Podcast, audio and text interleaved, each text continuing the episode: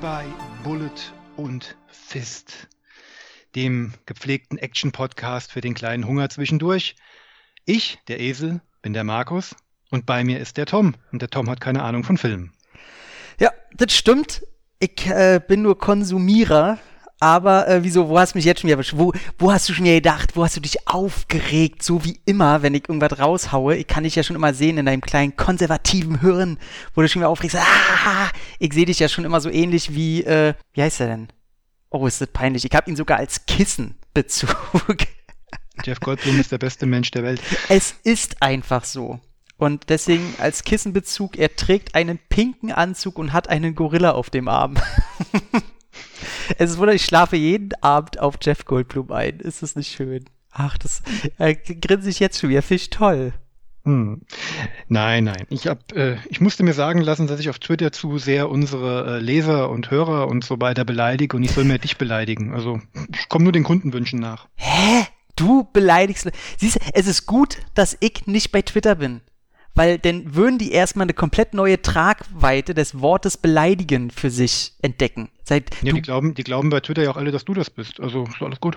Ja, dann ist es ja der Standard wirklich. Weil ich beleidige sehr gerne Leute, weil ich einfach Beleidigungen sehr toll finde, aber jeder weiß, der mich kennt, ich meine der niemals ernst. Ich finde es einfach nur schön, Emotionen freien Lauf zu lassen und den ganzen Wichsern mal zu sagen, nee, ähm, cool, die denken, du beleidigst Leute. Das ist ja schön. Ich habe noch nie erlebt, dass du überhaupt irgendwas beleidigt hast.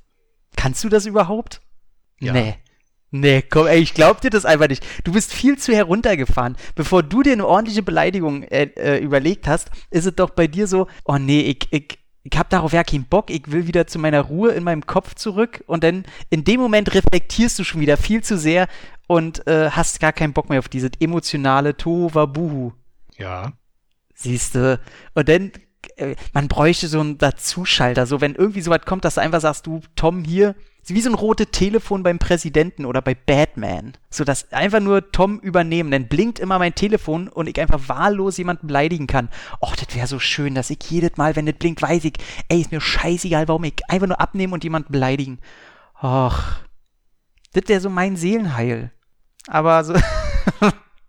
Sehr schön. Hallo Markus. Hallo Tom. Wie geht's dir? Okay. Völlig okay. Also so positiv okay. Ich bin zurzeit total in diesem, okay, man geht äh, in der Dunkelheit raus zum Arbeiten, man kommt in der Dunkelheit wieder zurück zum, äh, nach Hause von Arbeit. Und zu Hause freut man sich, wenn man so ein, zwei Filmchen gucken kann und durch ein großes Projekt, welches ja äh, ein, zwei Jahre für mich vereinnahmt, oder zwei Jahre eher, arbeite ich am Wochenende daran und gucke nebenbei Filme. Und was alles andere ist gerade nicht so wichtig und musste mal wieder kennenlernen, dass Berlin einfach ein, eine sehr emotionale Stadt ist, sag ich mal. Mehr, mehr, ja, mehr, mehr will ich dazu ja nicht sagen, weil. Möchtest du denn was zu deinem Projekt sagen, wenn du es schon so kryptisch ankündigst oder im Verborgenen hältst? Mm, es wird ein äh, Buchprojekt und wird einen Schauspieler als Gegenstand dieses dessen haben. Ja, ich will noch nicht sagen, über wen ich habe. Das, oh, das habe, das wäre vielleicht interessant zu erzählen. Ich habe, ich habe ja sowas vorher noch nie gemacht. Ne? Ich habe ja also ein Verlag äh, über, über einen E-Block hier, über den Wutzi Verlag und so wird das alles, äh, die ja auch das äh, Charles Bronson Buch rausgebracht haben und hier Kevin Zindlers äh, Buch über äh, deutsche Regisseure und so weiter. Die werden das auch rausbringen, wenn die Sachlage noch dieselbe ist wie halt jetzt. Davon gehen wir mal aus. Und ich habe Angst. Ich habe das schon gemerkt. Ich wollte mich im Internet ja schon breit machen und sagen, du Leute, ich arbeite hier, da und da dran, weil ich weiß, es gibt kein deutschsprachiges Werk und es gibt noch nicht mal, soweit ich bisher recherchieren konnte, ein internationales Werk zu dem Thema. Und ich habe Angst, dass jetzt irgendjemand, der nicht so faul ist wie ich, dann sieht, oh, das ist eine gute Idee und eigentlich habe ich damit ja auch gerade so zu, oh, das mache ich mal auch und bin schneller als der. Ich habe so eine Angst davor, dass ich hier zwei Jahre Arbeit reinstecke und irgendein so Pisser in einem und dreiviertel Jahr auch genau dasselbe rausbringt. Und deswegen traue ich mich noch nicht ganz äh, darüber was zu erzählen. Und weiß, okay, ich glaube, ich werde das erst so ein bisschen großspurig raushauen, wenn ich weiß, ich brauche bloß noch ein Vierteljahr oder so. Oder ein halbes Jahr. Kannst, ist das nachvollziehbar oder ist das paranoid? denke mal schon, dass es nachvollziehbar ist. Ich habe aber auch den Vorteil, ich weiß ja, worum es geht. Und mein Gott, ich finde nichts Schlimmes daran zu sagen, dass du ein Buch über Nicolas Cage schreibst. Oh, ey, ohne Scheiß, ne? Ähm, wer mich vielleicht vom E-Blog kennt, also vom Entertainment-Blog, der weiß ja, dass ich da äh, die Jean-Claude Van Damme Specials mache, wo ich schon in den Startlöchern stehe, weil äh, wir haben gerade so viel äh, aufgenommen und geschrieben und so weiter, dass die gerade so ins Hintertreffen geraten und ich möchte langsam weiterschreiben und ich habe, ich überlege ja schon die ganze Zeit, ey, wen machst du danach? Und ich war zuerst bei Marek Jason Statham, weil ich mal Bock habe, eher auch über Kinofilme wieder mehr zu schreiben. Dann kam so, na, eigentlich müsstest du den Nachfolger im Geiste Scott Atkins angehen. Aber du hast dir gesagt, wer gibt mir neben Jeff Goldblum die meiste Liebe? Es ist Nicolas Cage. Ich liebe diesen Menschen. Und ich finde, dass gerade so alles, was vor Con Air, The Rock, so seine große Zeit, vielleicht Leaving Las Vegas, alles, was so davor rausgekommen ist, kriegt viel zu wenig Beachtung. Und mich nervt dass seine Filme, die jetzt alle so im Minutentakt rauskommen, die werden so niedergemacht. So diese, ja, der hier Nicolas Cage bringen wir eh von seinen tausend Filmen raus, die sind ja eh alle scheiße. Ey, totaler Quatsch. Ich muss sagen, ich glaube sogar, dass nicht ein Film rausgekommen ist in seiner äh, jetzt so B-Movie-Zeit, wo ich sagen würde, der ist scheiße. Da sind ein paar bei, die sind so, ja, so sehr mittelmäßig. Aber scheiße sind die alle nicht. Also, wie, wie ist da deine kurze Meinung zum Nicolas Cage 1000 Asser Werk? Ich habe nicht alles von ihm gesehen, das ist mir zu viel. Und es ist auch zu viel Uninteressantes von der Thematik her, dass ich mich da irgendwie reinstecken könnte. Aber ich mag, wie er an die Sachen rangeht. Also eins kann man Nicolas Cage nie vorwerfen dass er unmotiviert an die Dinge rangeht. Mhm. Da gucke ich mir so einen anderen Paycheck-Empfänger immer liebe und mittlerweile viel unlieber an als Cage, aber Cage macht Spaß. Aber er macht einfach zu viele für mich uninteressante Filme. Muss okay. ich ehrlich sagen. Da ist zu wenig Interessantes für mich dabei. Da, da wollte Aber wenn ich mal einen gucke, ja. dann habe ich zumindest an ihm immer meinen Spaß. Ob es aus den Gründen ist, aus denen man Spaß haben sollte, weiß ich nicht, aber ich habe meinen Spaß. Das äh, finde ich schön. Und das führt uns eigentlich, diese positive Energie, die führt uns eigentlich heute zu unserem Friendly Franchise, dem zweiten Friendly Franchise nach Undisputed, mit einer gleichbleibenden Komponente. Möchtest du uns einleiten auf den roten Teppich der Straßen von LA? Ja, führen? Lieber Markus. Ja, also war ja mein Wunsch, die Reihe jetzt mal anzugehen. Und war ja eigentlich gar nicht so geplant, ähm, wieder Scott Atkins in den Mittelpunkt zu rücken, aber irgendwie hatte ich Bock, A, ein bisschen tagesaktueller zu sein. Und da der zweite Teil der Reihe des Franchises, das wir heute besprechen, gerade erst vor einem Monat, also zum Zeitpunkt der Aufnahme jetzt vor zwei Monaten offiziell erschienen ist und auch gleich bei Netflix mit verwurstet wurde, tut mir leid für die Labels, aber mir hat es dann natürlich auch die Möglichkeit gegeben, den Film schnell gucken zu können. Und da dachte ich mir, dann können wir uns doch der Debt Collector Reihe, dem Debt Collector Franchise, ist es schon ein Franchise bei zwei Teilen, widmen. Ich sag ja, ja, ich bin immer so bei, glaube, drei Teile. Ich weiß aber, dass wir im Friendly Franchise, weil das natürlich unserem, unserem Konzept geschuldet ist, äh, bei zwei Teilen natürlich öfter auch äh, ein Zweiteiler rauskommen wird. Für mich ist es äh, sag mal, ab drei Teile ist ein Franchise. Oh, ist schwierig zu sagen. Also, ich meine, vielleicht auch noch, dass es äh, anders äh, auf einem anderen Medium umgesetzt wird. Kann man denn davon reden, wenn es denn auf immer auch Comics gibt oder vielleicht irgendein Spiel oder so? Schwierig. Schwierig zu sagen. Von daher sagen wir einfach, für uns passt es besser in den Kram, wenn es einfach ab zwei Teile und gut ist. Genau, wir sind hier nicht auf dem Amt und wir wollen ja hier einfach Filmreihen die uns viel gegeben haben, was es auch immer sein mag. Freude, Trauer, Auswurf, je nachdem, besprechen. Dann würde ich sagen, fangen wir doch einfach mal mit Debt Collector oder auch Payday oder wie auch immer er wo auch immer genannt werden sollte an. Dann ja, hast du deine Inhaltsangabe. Genau, diese ganze Namenswirrwarr, der heißt bei uns, der erste Teil heißt bei uns Payday. Es steht auf dem Cover, auch Scott Atkins ist The Debt Collector. Der heißt also, der Ursprungsname des Ganzen ist auch Debt Collector. Und so wie wir jetzt, wir haben aber auch schon amerikanische Poster wohl irgendwie gesehen, wo jetzt auch Payday draufsteht. Es ist, ähm, aber auf jeden Fall, ich glaube, spätestens ab Teil 2 heißt die Reihe Debt Collector. So, also, Als The Debt Collector liefert Scott Atkins mit massiver Fighting-Action und einer guten Portion Humor gehörig ab.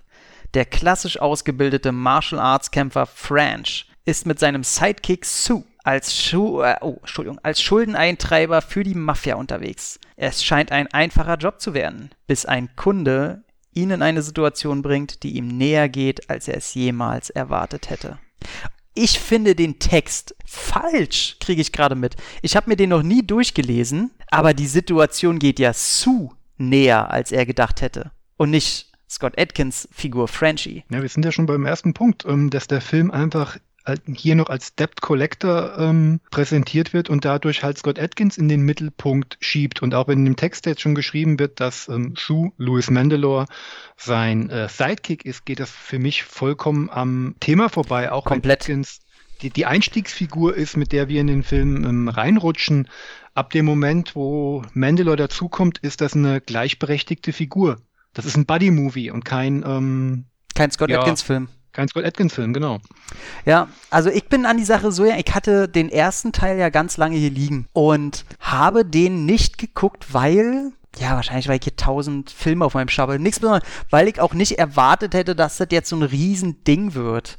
Ähm, hättest du jetzt nicht gesagt, wir nehmen diesen, diesen Cast auf, hätte auch äh, Teil 2 noch lange drauf gewartet, weil so toll Scott Atkins ist, dazu müssen wir gar nichts sagen, und sein ganzes Werk man bekommt mittlerweile, was man erwartet und wird wenig überrascht. Und deswegen habe ich eher Filme geguckt, die in meinem Interessengebiet ein bisschen höher angesiedelt sind, wo ich mir größeren Unterhaltungswert verspreche und bin sehr, sehr froh, dass du diese, dieses Franchise, diese beiden Filme vorgeschlagen hast. Denn von Minute 1 tatsächlich oder wirklich von Sekunde 1. Ich weiß noch, Jans, als wäre das gestern gewesen. Ich weiß noch den ersten Shot wie ich mir sofort gedacht habe, okay, jetzt aber mal die Erwartungen so ein bisschen hochschrauben. Und bevor wir zu den Kleinigkeiten kommen oder den, den Film so ein bisschen auseinandernehmen, für mich zu diesem Zeitpunkt ist Debt Collector zusammen mit Avengement Scott Atkins bester Film. Mhm.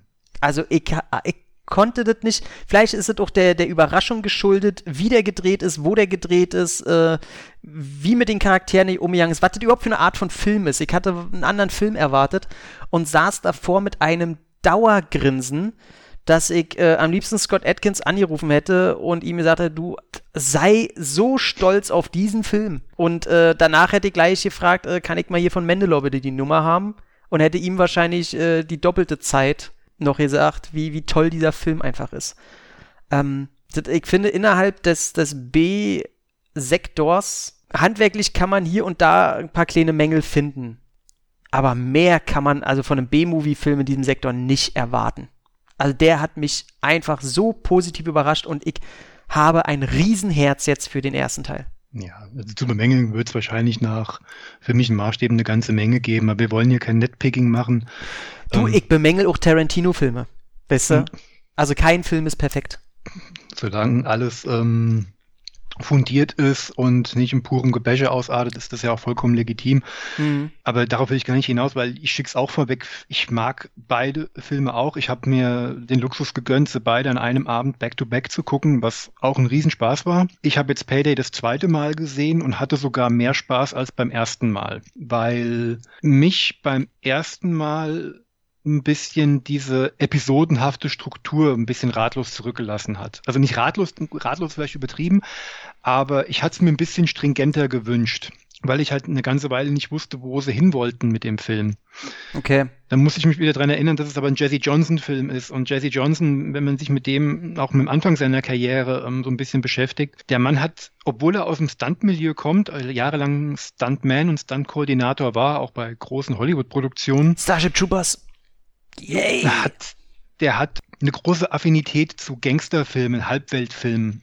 So Sachen wie The Butcher, Charlie Valentine ähm, oder auch so ein bisschen in, in das Söldnermilieu, wo er aber dann auch immer mehr will, als er eigentlich in der Lage ist zu leisten. Also wenn er versucht, seinen Hauptfiguren immer eine Tragik zu geben, wo ihm leider als Geschichtenerzähler so ein bisschen das Talent für fehlt.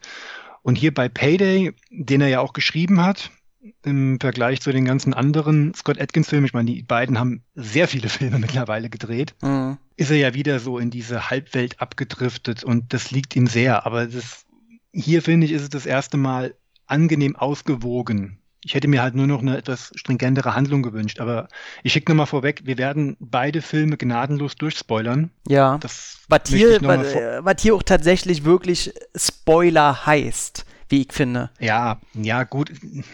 Wie gesagt, Spoiler, ihr seid gewarnt für die Leute, die es noch nicht gesehen haben. Ähm, wer es noch nicht gesehen hat, sollte jetzt abschalten, gucken und danach nochmal reinschalten, weil ähm, es wird zum Teil detailliert werden. Auch wenn wir natürlich auf das Ende vom ersten eingehen müssen, hm. was ja die Frage dann aufwirft, warum gibt es einen zweiten Teil? Wir werden wahrscheinlich auch während des ersten Teils ab und zu in den zweiten reinrutschen. Also ich denke, das wird sich vielleicht gar nicht verhindern lassen. Ja, also du hast ja gesagt, äh, du, du würdest ganz gerne den zweiten Teil übernehmen, was ein, ganz äh, auch einen besonderen Grund hat und äh, den ich dir auch gerne lasse, weil da könnten wir vielleicht hier und da mehr diskutieren, sage ich mal, beim zweiten Teil.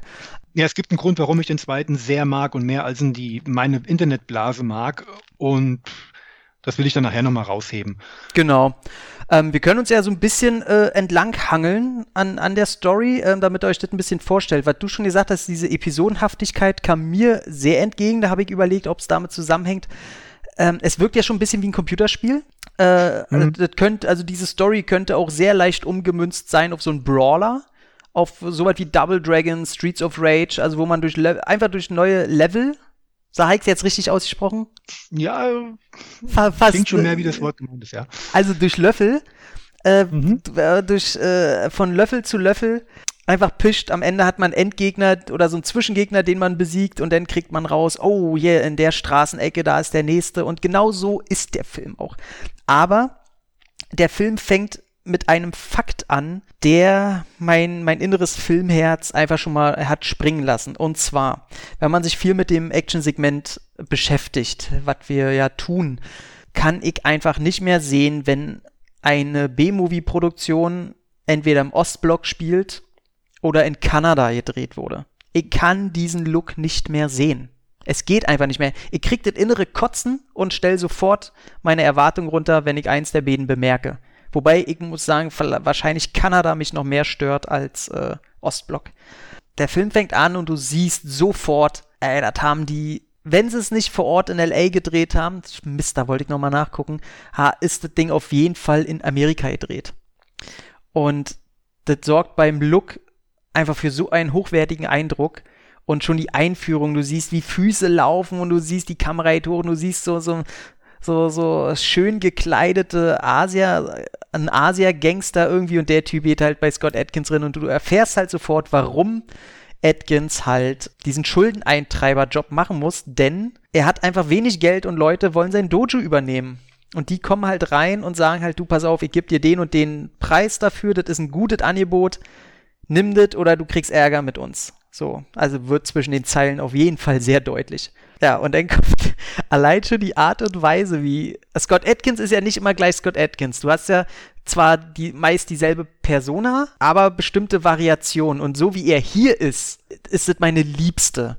Und zwar dieses Grundlieb, aber so ein bisschen sich darüber aufregen, wie das Leben ihn beutelt, so auf ironische Art und Weise, aber wenn ihn jemand anmacht, so mit so einem Lächeln sagen, du pass auf, ich mach dich fertig, was willst du denn hier? So, nicht dieses Grundernste, nicht dieses melancholische, sondern so dieses, ach komm, ich nehm's mit euch allen drei auf, alles auf einmal, komm, ich komm euch auf die Fresse. und da wusste ich schon, oh scheiße, ey, das ist mein Film, das, ich mag ihn. Und dann sitzt halt daneben noch so ein äh, Michael Perret als sein äh, vermeintlich bester Freund und guckt einfach dabei zu und äh, nachdem der die natürlich alle fertig gemacht hat, sagt er noch, naja, dein Drehkick war aber nie so dolle, ne? Was natürlich ein interner Witz ist, weil man weiß, mit Drehkicks hat äh, Atkins so mittlerweile auch so ein bisschen seine Probleme, weil das alles nicht mehr so einfach geht wie noch vor zehn Jahren. Und seine Antwort ist darauf einfach nur, ja, ja, natürlich war er das. Och, und da wusste ich, ey, was für ein 5 von 5 Einstieg in diesen Film und ich wusste, okay, das wird ein gutes Ding. Fühltest du dich auch von der Schlägerei ein bisschen überrascht? Von, von der handwerklichen ähm, mhm. Perfekt. Nee, nee, was anderes. Ich hatte trotz des leicht humorvollen Untertons eigentlich was ganz anderes erwartet. Der Aufbau ähnelt ja diesen typischen ähm, Szenen, in denen irgendwelche Gangster-Großmäuler zum Helden des Films kommen und unmittelbar danach mit einem Schlag oder einem Tritt umgelegt werden, um zu zeigen, ähm, wer hier die dicksten Eier im Raum hat. Und was macht, was macht dieser Film? Er macht ein schönes no, einen schönen No-Bullshit-Einstieg, indem er uns einfach schon mal eine reinrassige Scott Atkins-Action-Szene in ihrer vollsten Pracht zeigt. Diese Gegner haben was, haben was drauf, sind ihm natürlich unterlegen. Und Atkins kriegt ähm, die Möglichkeit zu zeigen, was er halt immer noch kann. Ich hätte nicht mit einer komplett ausgearbeiteten Kampfszene gerechnet in dem Moment. Die war, ich weiß, was du meinst, hab in dem Moment aber nicht so drauf geachtet. Ich habe mich einfach gefreut. Also die, ich hatte nicht, also so, so die große Überraschung, die ich mir gemerkt hätte, ist nicht eingetreten. Ich weiß aber komplett, was du meinst. Also wenn man sich das danach alles nochmal anguckt, ist es schon komisch, weil im Grunde hätten sie da auch was kleinere zeigen können, weil die Action sich ja immer mehr steigert. Nee, will ich nicht mal sagen. Nee. Sondern der, die zeigt eher verschiedenste Variationen ähm, genau. Aber die, die Härte und die Länge und die Kreativität, ähm, die bleibt eigentlich. Und somit, ähm, also die hätte, diese Riesenschlägerei am Anfang hätte es gar nicht auch gebraucht, weil danach noch genug kommt. Aber ähm, ja, zum einen das und wie gesagt, der Aufbau ist halt so, eigentlich so klassisch. Der Asiate, war ein Asiate, wenn ich mich jetzt nicht täusche. Ja, ja, den, die, ist die, die ganze Fresse Zeit am Labern, auch, zieht sein Jäckchen aus, so ich zeig dir jetzt mal, was los ist. Normalerweise erwartest du jetzt einen Tritt gegen Kopf oder so, so schnell aus der Hüfte raus, er liegt am Boden und dann so nach dem Motto so, will noch jemand irgendwas? Und die Sache ist beendet. Hm. Und da gab es dann aber einen schön ausgefeilten Kampf und ich mir dachte so, okay, wir gehen leicht andere Wege. Und da bin ich immer gespannt, wo die Reise jetzt hingeht. Ja, also, ja, nee, fand ich aber gut. Weil da, dann hast du auch gleich gemerkt, also der Film, der schien dann auch, also man merkt, dass der sich nicht zurückhalten muss. Und das mochte ich. Nee, ich, ähm, ich empfand das als positive Überraschung. Also, mhm. weil ich da jetzt missverständlich mich ausgedrückt habe, ich fand das sehr positiv. Ja. Ja, äh, total. Also, also da, gleich halt in den ersten Minuten halt so viel Positive, das meinte ich eben. Der Look, diese gute Choreografie und dann auch die Chemie der Charakter, die Dialoge, das war alles gleich so, oh Mann, das, funktioniert ja alles so toll. Das, wird ja, das wird ja ein geiler Film. Und das halt nicht erwartet, dass der, dass der mich so packt. Und mhm. ich war total, sofort drin.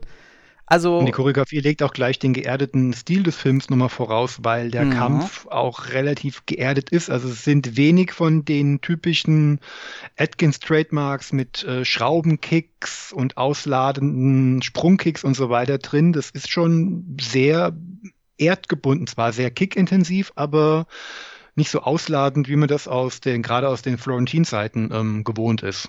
Ja, also was ich vor allen Dingen auch mochte, ähm, dass nachdem die besiegt sind, sagt er ihm nicht irgendwie, ey, wir sehen uns wieder und du denkst dir, oh, jetzt kommt er später irgendwann nochmal, weil er dann mit Waffen ankommt oder so, sondern er hat halt seine Klatsche bekommen und hat sie hingenommen. Da, da, hm. Du wusstest, da kommt jetzt kein Nachspiel mehr oder so. Was mir auch ein bisschen halt den, in Anführungszeichen, Bösewicht in dieser Situation so ein bisschen charismatisch gemacht hat. Der hat halt eingesehen, dass er jetzt seine Klatsche gekriegt hat und das war schön so. Ja, und dann, äh, dann geht's ja im Grunde los mit dem, mit dem Hauptakt, dass er halt Michael Perez sagt, du pass auf, ich hab kein Geld, ähm, wie ist denn, du machst doch auch einen Job und kennst da wen und so und äh, er sagt ihm gleich, du pass auf, du, du bist zwar ein Kämpfer, aber du brauchst harte Eier, um Schuldeneintreiber zu sein und er sagt halt, ey, ich mach das und glaubt das und Michael Perret besorgt ihm halt den Job und ja gut, Entschuldigung, wenn ich jetzt kurz unterbreche.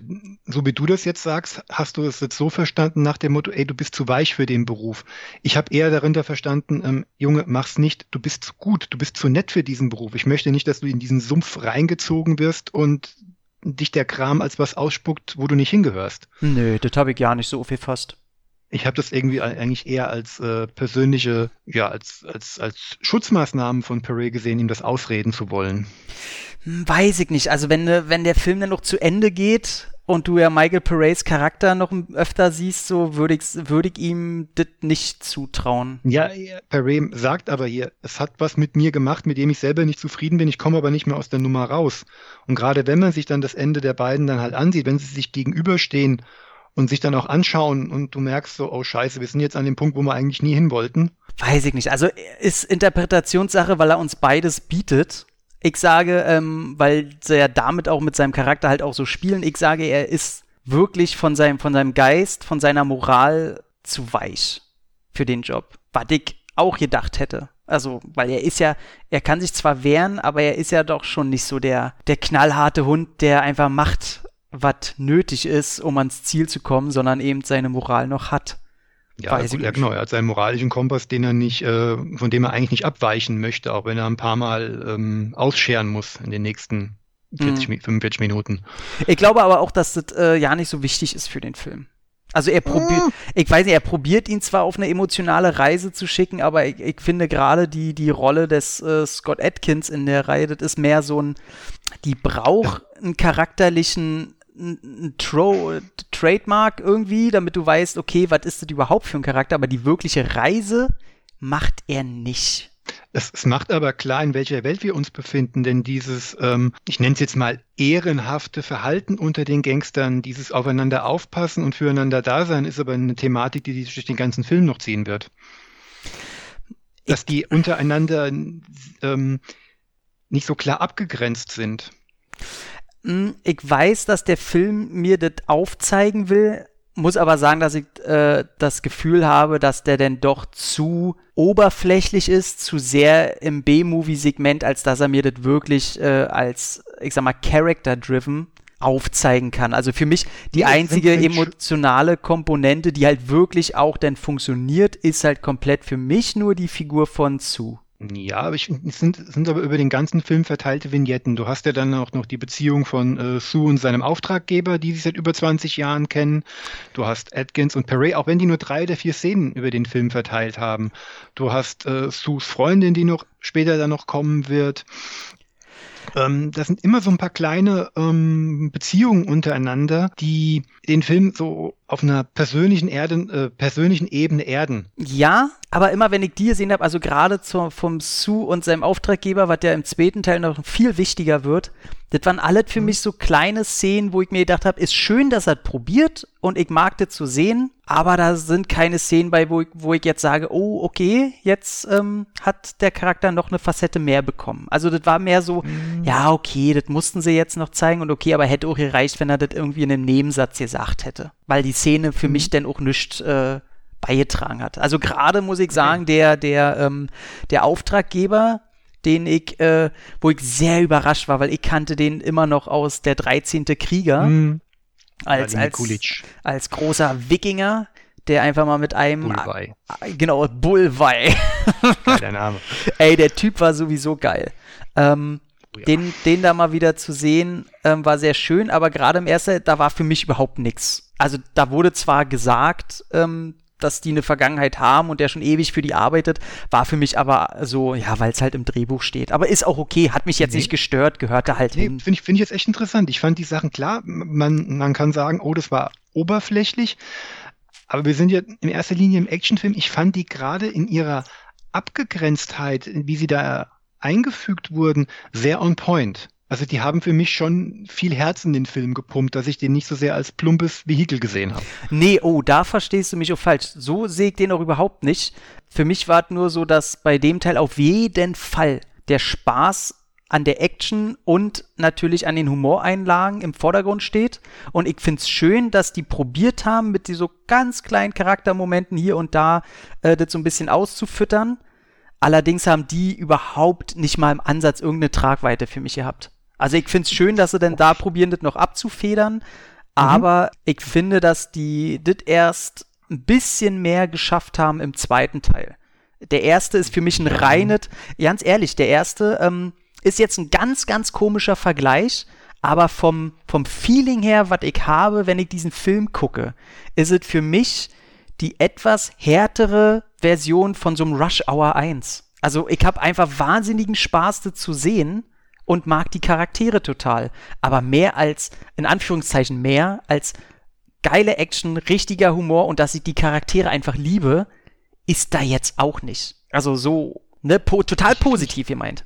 Ja, ja, ich weiß, was du willst. Also, wie gesagt, dann hat er bei mir da in dem Moment sogar ein bisschen mehr Eindruck hinterlassen, weil diese ähm, kleinen Punkte, die er gerade über die erste Dreiviertelstunde, in die er noch sehr episodenhaft ähm, verläuft, in der man sich ja quasi von ähm, Schuldeneintreibung zu Schuldeneintreibung ähm, entlanghangelt. Da müssen wir auch gleich nochmal drüber reden. Ne? Wir, wir, ja, ja, wir zerfetzen den Film eigentlich auf einer Ebene gerade, die er äh, in erster Linie gar nicht ist, wie ich finde.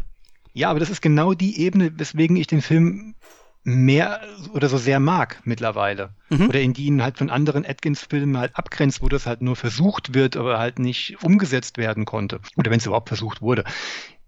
Diese kleinen Punkte sind aber auch wichtig dafür, für ähm, die letzte halbe Stunde, um zu verstehen, warum sie da tun, was sie tun. Mhm. Also deswegen sind die gar, und es ist halt nicht nur mal einmal, deswegen bin ich froh, dass es nicht nur einmal oder zweimal in einem Nebensatz erwähnt wurde, sondern dass es immer mal wieder punktuell eingeworfen wurde, dass du einfach weißt, ähm, wer diese zwei Typen sind, obwohl du sie ja nur zwei Tage lang bei ihrem Job begleitest und eigentlich wenig über sie weißt. Also es ist schon erstaunlich. Das ist jetzt hier kein Shakespeare-Drama, das ist jetzt hier nicht eine, eine, eine tiefe, äh, tiefe Psychoanalyse, aber für so einen kleinen Klopperfilm steckt da erstaunlich viel ähm, Background für die Figuren dahinter. Würde mich nicht, nicht wundern, wenn die irgendwie einen Flipchart bei den Dreharbeiten hatten, wo sie sich so ein paar Stichpunkte hingeschrieben haben, an denen sich die beiden ähm, entlang gehangelt haben. Ja, also meine Angst war ja auch vor allem, deswegen habe ich den ja nicht so geguckt. Ich hatte ja Mandalore, den ich ja äh, immer verwechseln mit seinem Bruder Costas, den man ja aus der Saw-Reihe kennt, oder auch mit Michael Parade, der im selben Film mitspielt. Ähm, die im Kopf immer auseinanderzuhalten, ist für mich sehr schwer. Und für mich war das immer, also dass das Mandalore für mich, also der hat für mich noch nie eine Rolle irgendwie gespielt in meinem ganzen Filmkosmos. Und deswegen habe ich mir auch nicht so viel davon erwartet. Und dann fängt dieser Film an, man, die lernen sich ja kennen, er, äh, er soll ja bei Sue, also Sue soll ja quasi sein Lehrer sein, der soll ihn einarbeiten, der soll dann auch die Meinung abgeben, ob äh, Scott Atkins Figur French äh, ob der sich überhaupt eignet für den Job und deswegen soll er mit ihm halt, äh, ich glaube, eigentlich soll er mit ihm nur ein, zwei Tage oder eine Woche oder so rumfahren. Das Wochenende, ja. Das Wochenende. Und äh, deswegen muss man auch sagen, dass Sue ist die Legende unter den ähm, Schuldeneintreibern. Also das geht ja. ja. wirklich so weit, dass es bei einer Szene so aus dem Fenster gucken, oh mein Gott, sie haben uns zugeschickt und äh, dann schon vor Angst äh, wegrennen wollen. Finde ich auch ein bisschen übertrieben, wenn man sich seine Figur und alle so ein bisschen anguckt. Ne? Ich meine, man, man hat noch kein Prequel gesehen, man weiß nicht, was in den 20 Jahren alles passiert ist und wie er da aufgetreten ist und was passiert ist, aber hier ist er ja schon ein bisschen sehr resigniert und er ist halt der typische Trunkenbold und dem alles so ein bisschen egal ist, der schon so in seinem Job und der Gewalt gefangen ist, dass er das mit seinem Hawaii-Hemd alles so wegnickt. Ja, und dazu muss er nur ein oder zweimal hart aufgetreten sein und der Rest ist Mundpropaganda. Ja, ja, aber ich, ich meine so. durch die Stadt und durch die ganze Szene und dementsprechend reagieren die Menschen auf ihn drauf, egal ob das Bild äh, der Wahrheit entspricht oder nicht. Ja, ich fand es ein bisschen übertrieben. Aber ist ja, ich will es ja auch nicht schlecht machen. Und Auftritt Mandalore, er sitzt natürlich äh, schlaftrunkend, äh, liegt er in seinem Auto. Und da wusste ich schon, okay, so eine Rolle wird es. Und ab Sekunde 1 mittlerweile ähm, kennst mich ja, ich bin ja, äh, ich entwickle mich ja zu einem Synchron-Nazi. Und ich mag ja schon Scott Atkins breiten britischen Dialekt. Und ich hätte nicht, also aber Mandalore, ey, ohne Scheiß, ich liebe diese zwei Stimmen.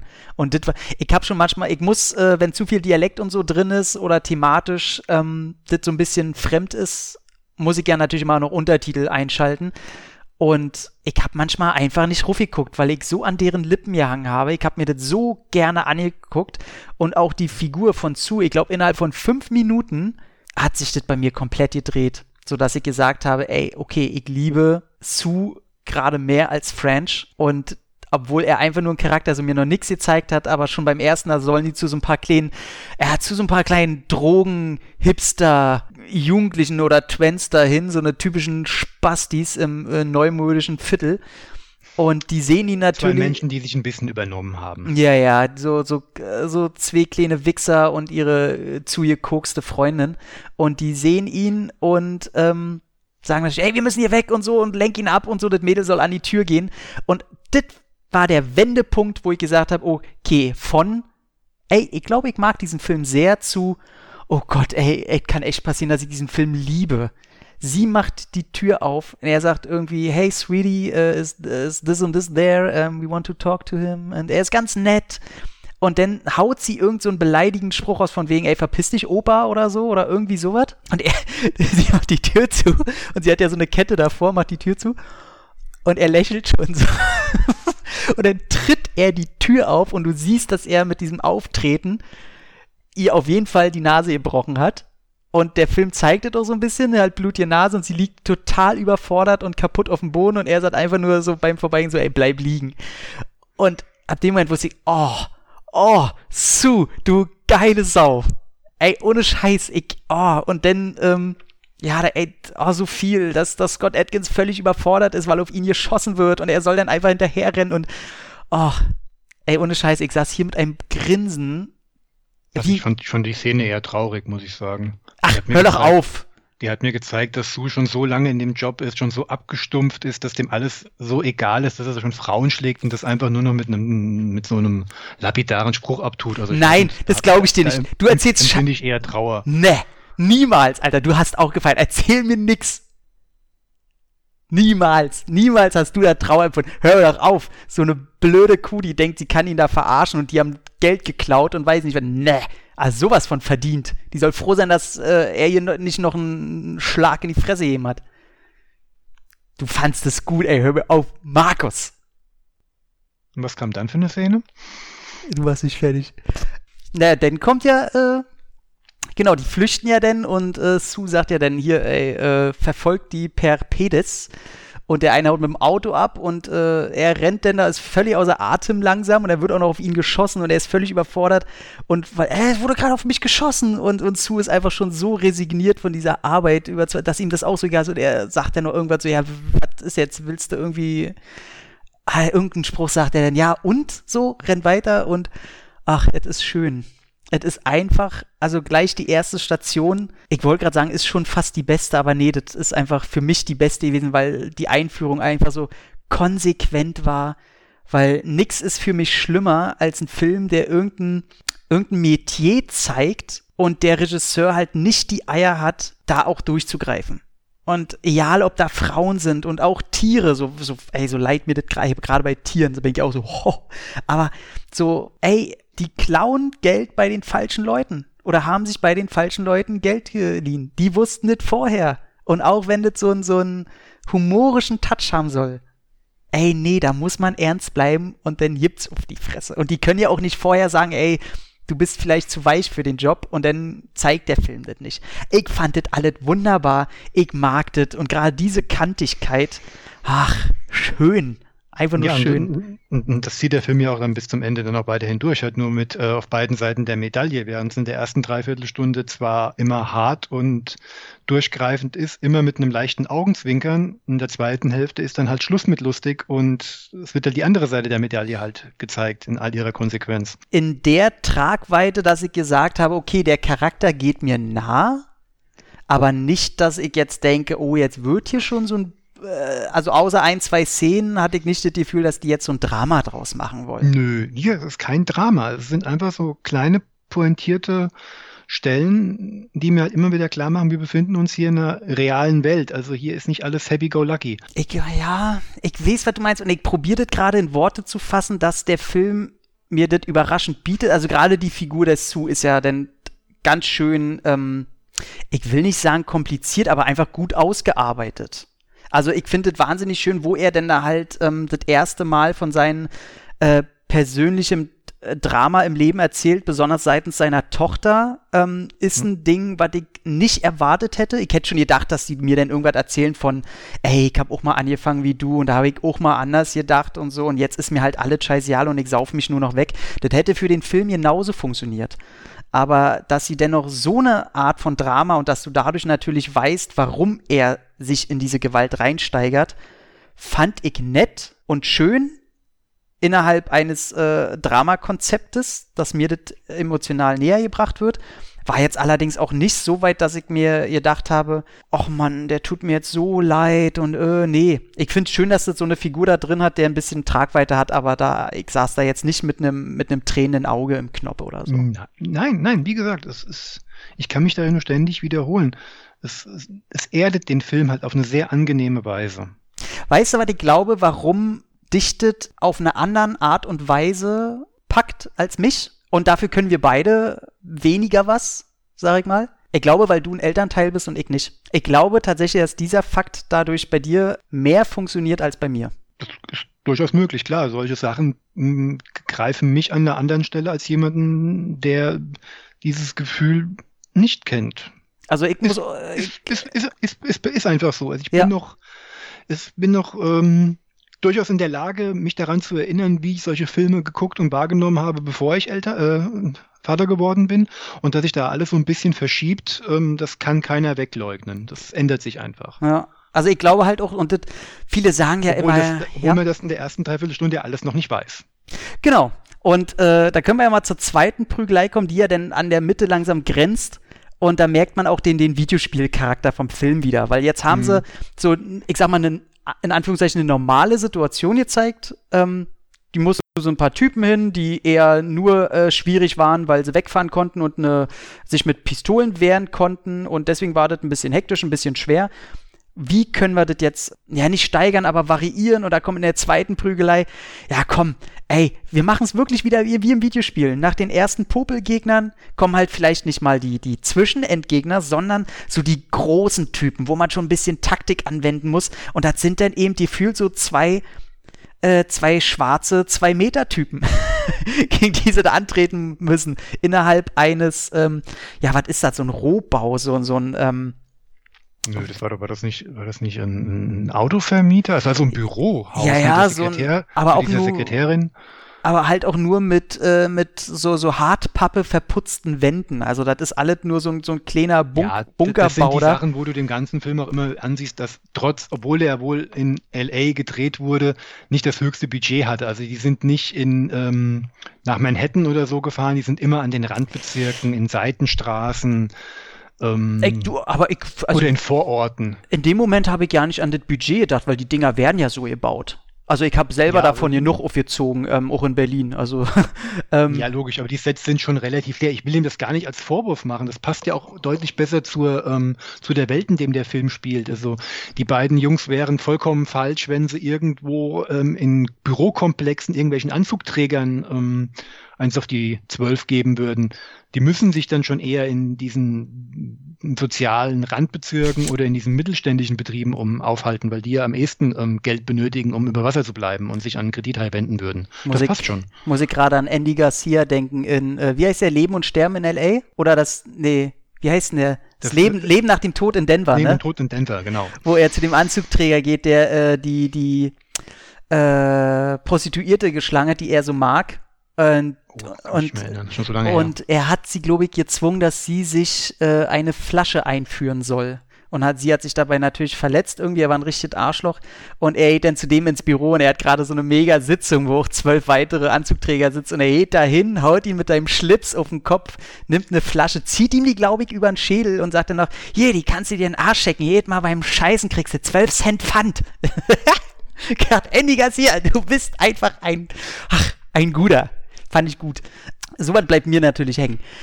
Und ja, was ich eher daran toll fand, du siehst diesen, diesen Bungalow-Bau und du weißt sofort, oh, alles klar, den zeigen sie jetzt, weil sie natürlich durch die Wände geprügelt werden müssen, was dann natürlich passiert. Ach, und das ist auch so schön einfach. Also ich, der hätten sie, also eh zwei Sachen hätte ich noch ja ein bisschen mehr und den Witz hätten sie ein bisschen öfter nutzen können, weil das sind ja wirklich Riesen. Aber ähm, ach, das ist einfach schön. Da habe ich schon gedacht, ah, okay, so ein Film ist es, der mir jetzt mit jedem Kampf oder jeder Action-Szene eine Variation zeigen will. Und dann war ich schon gespannt, okay, was kommt denn als nächstes? Was kommt denn als nächstes? Und das fand, da, da wusste ich dann, okay, ey, der Film hat mich einfach und wenn der es zum Ende hin nicht mit irgendwas versaut, ist das einfach ein super geiles Teil. Ja, da kommt noch das Eklige mit dem Knie.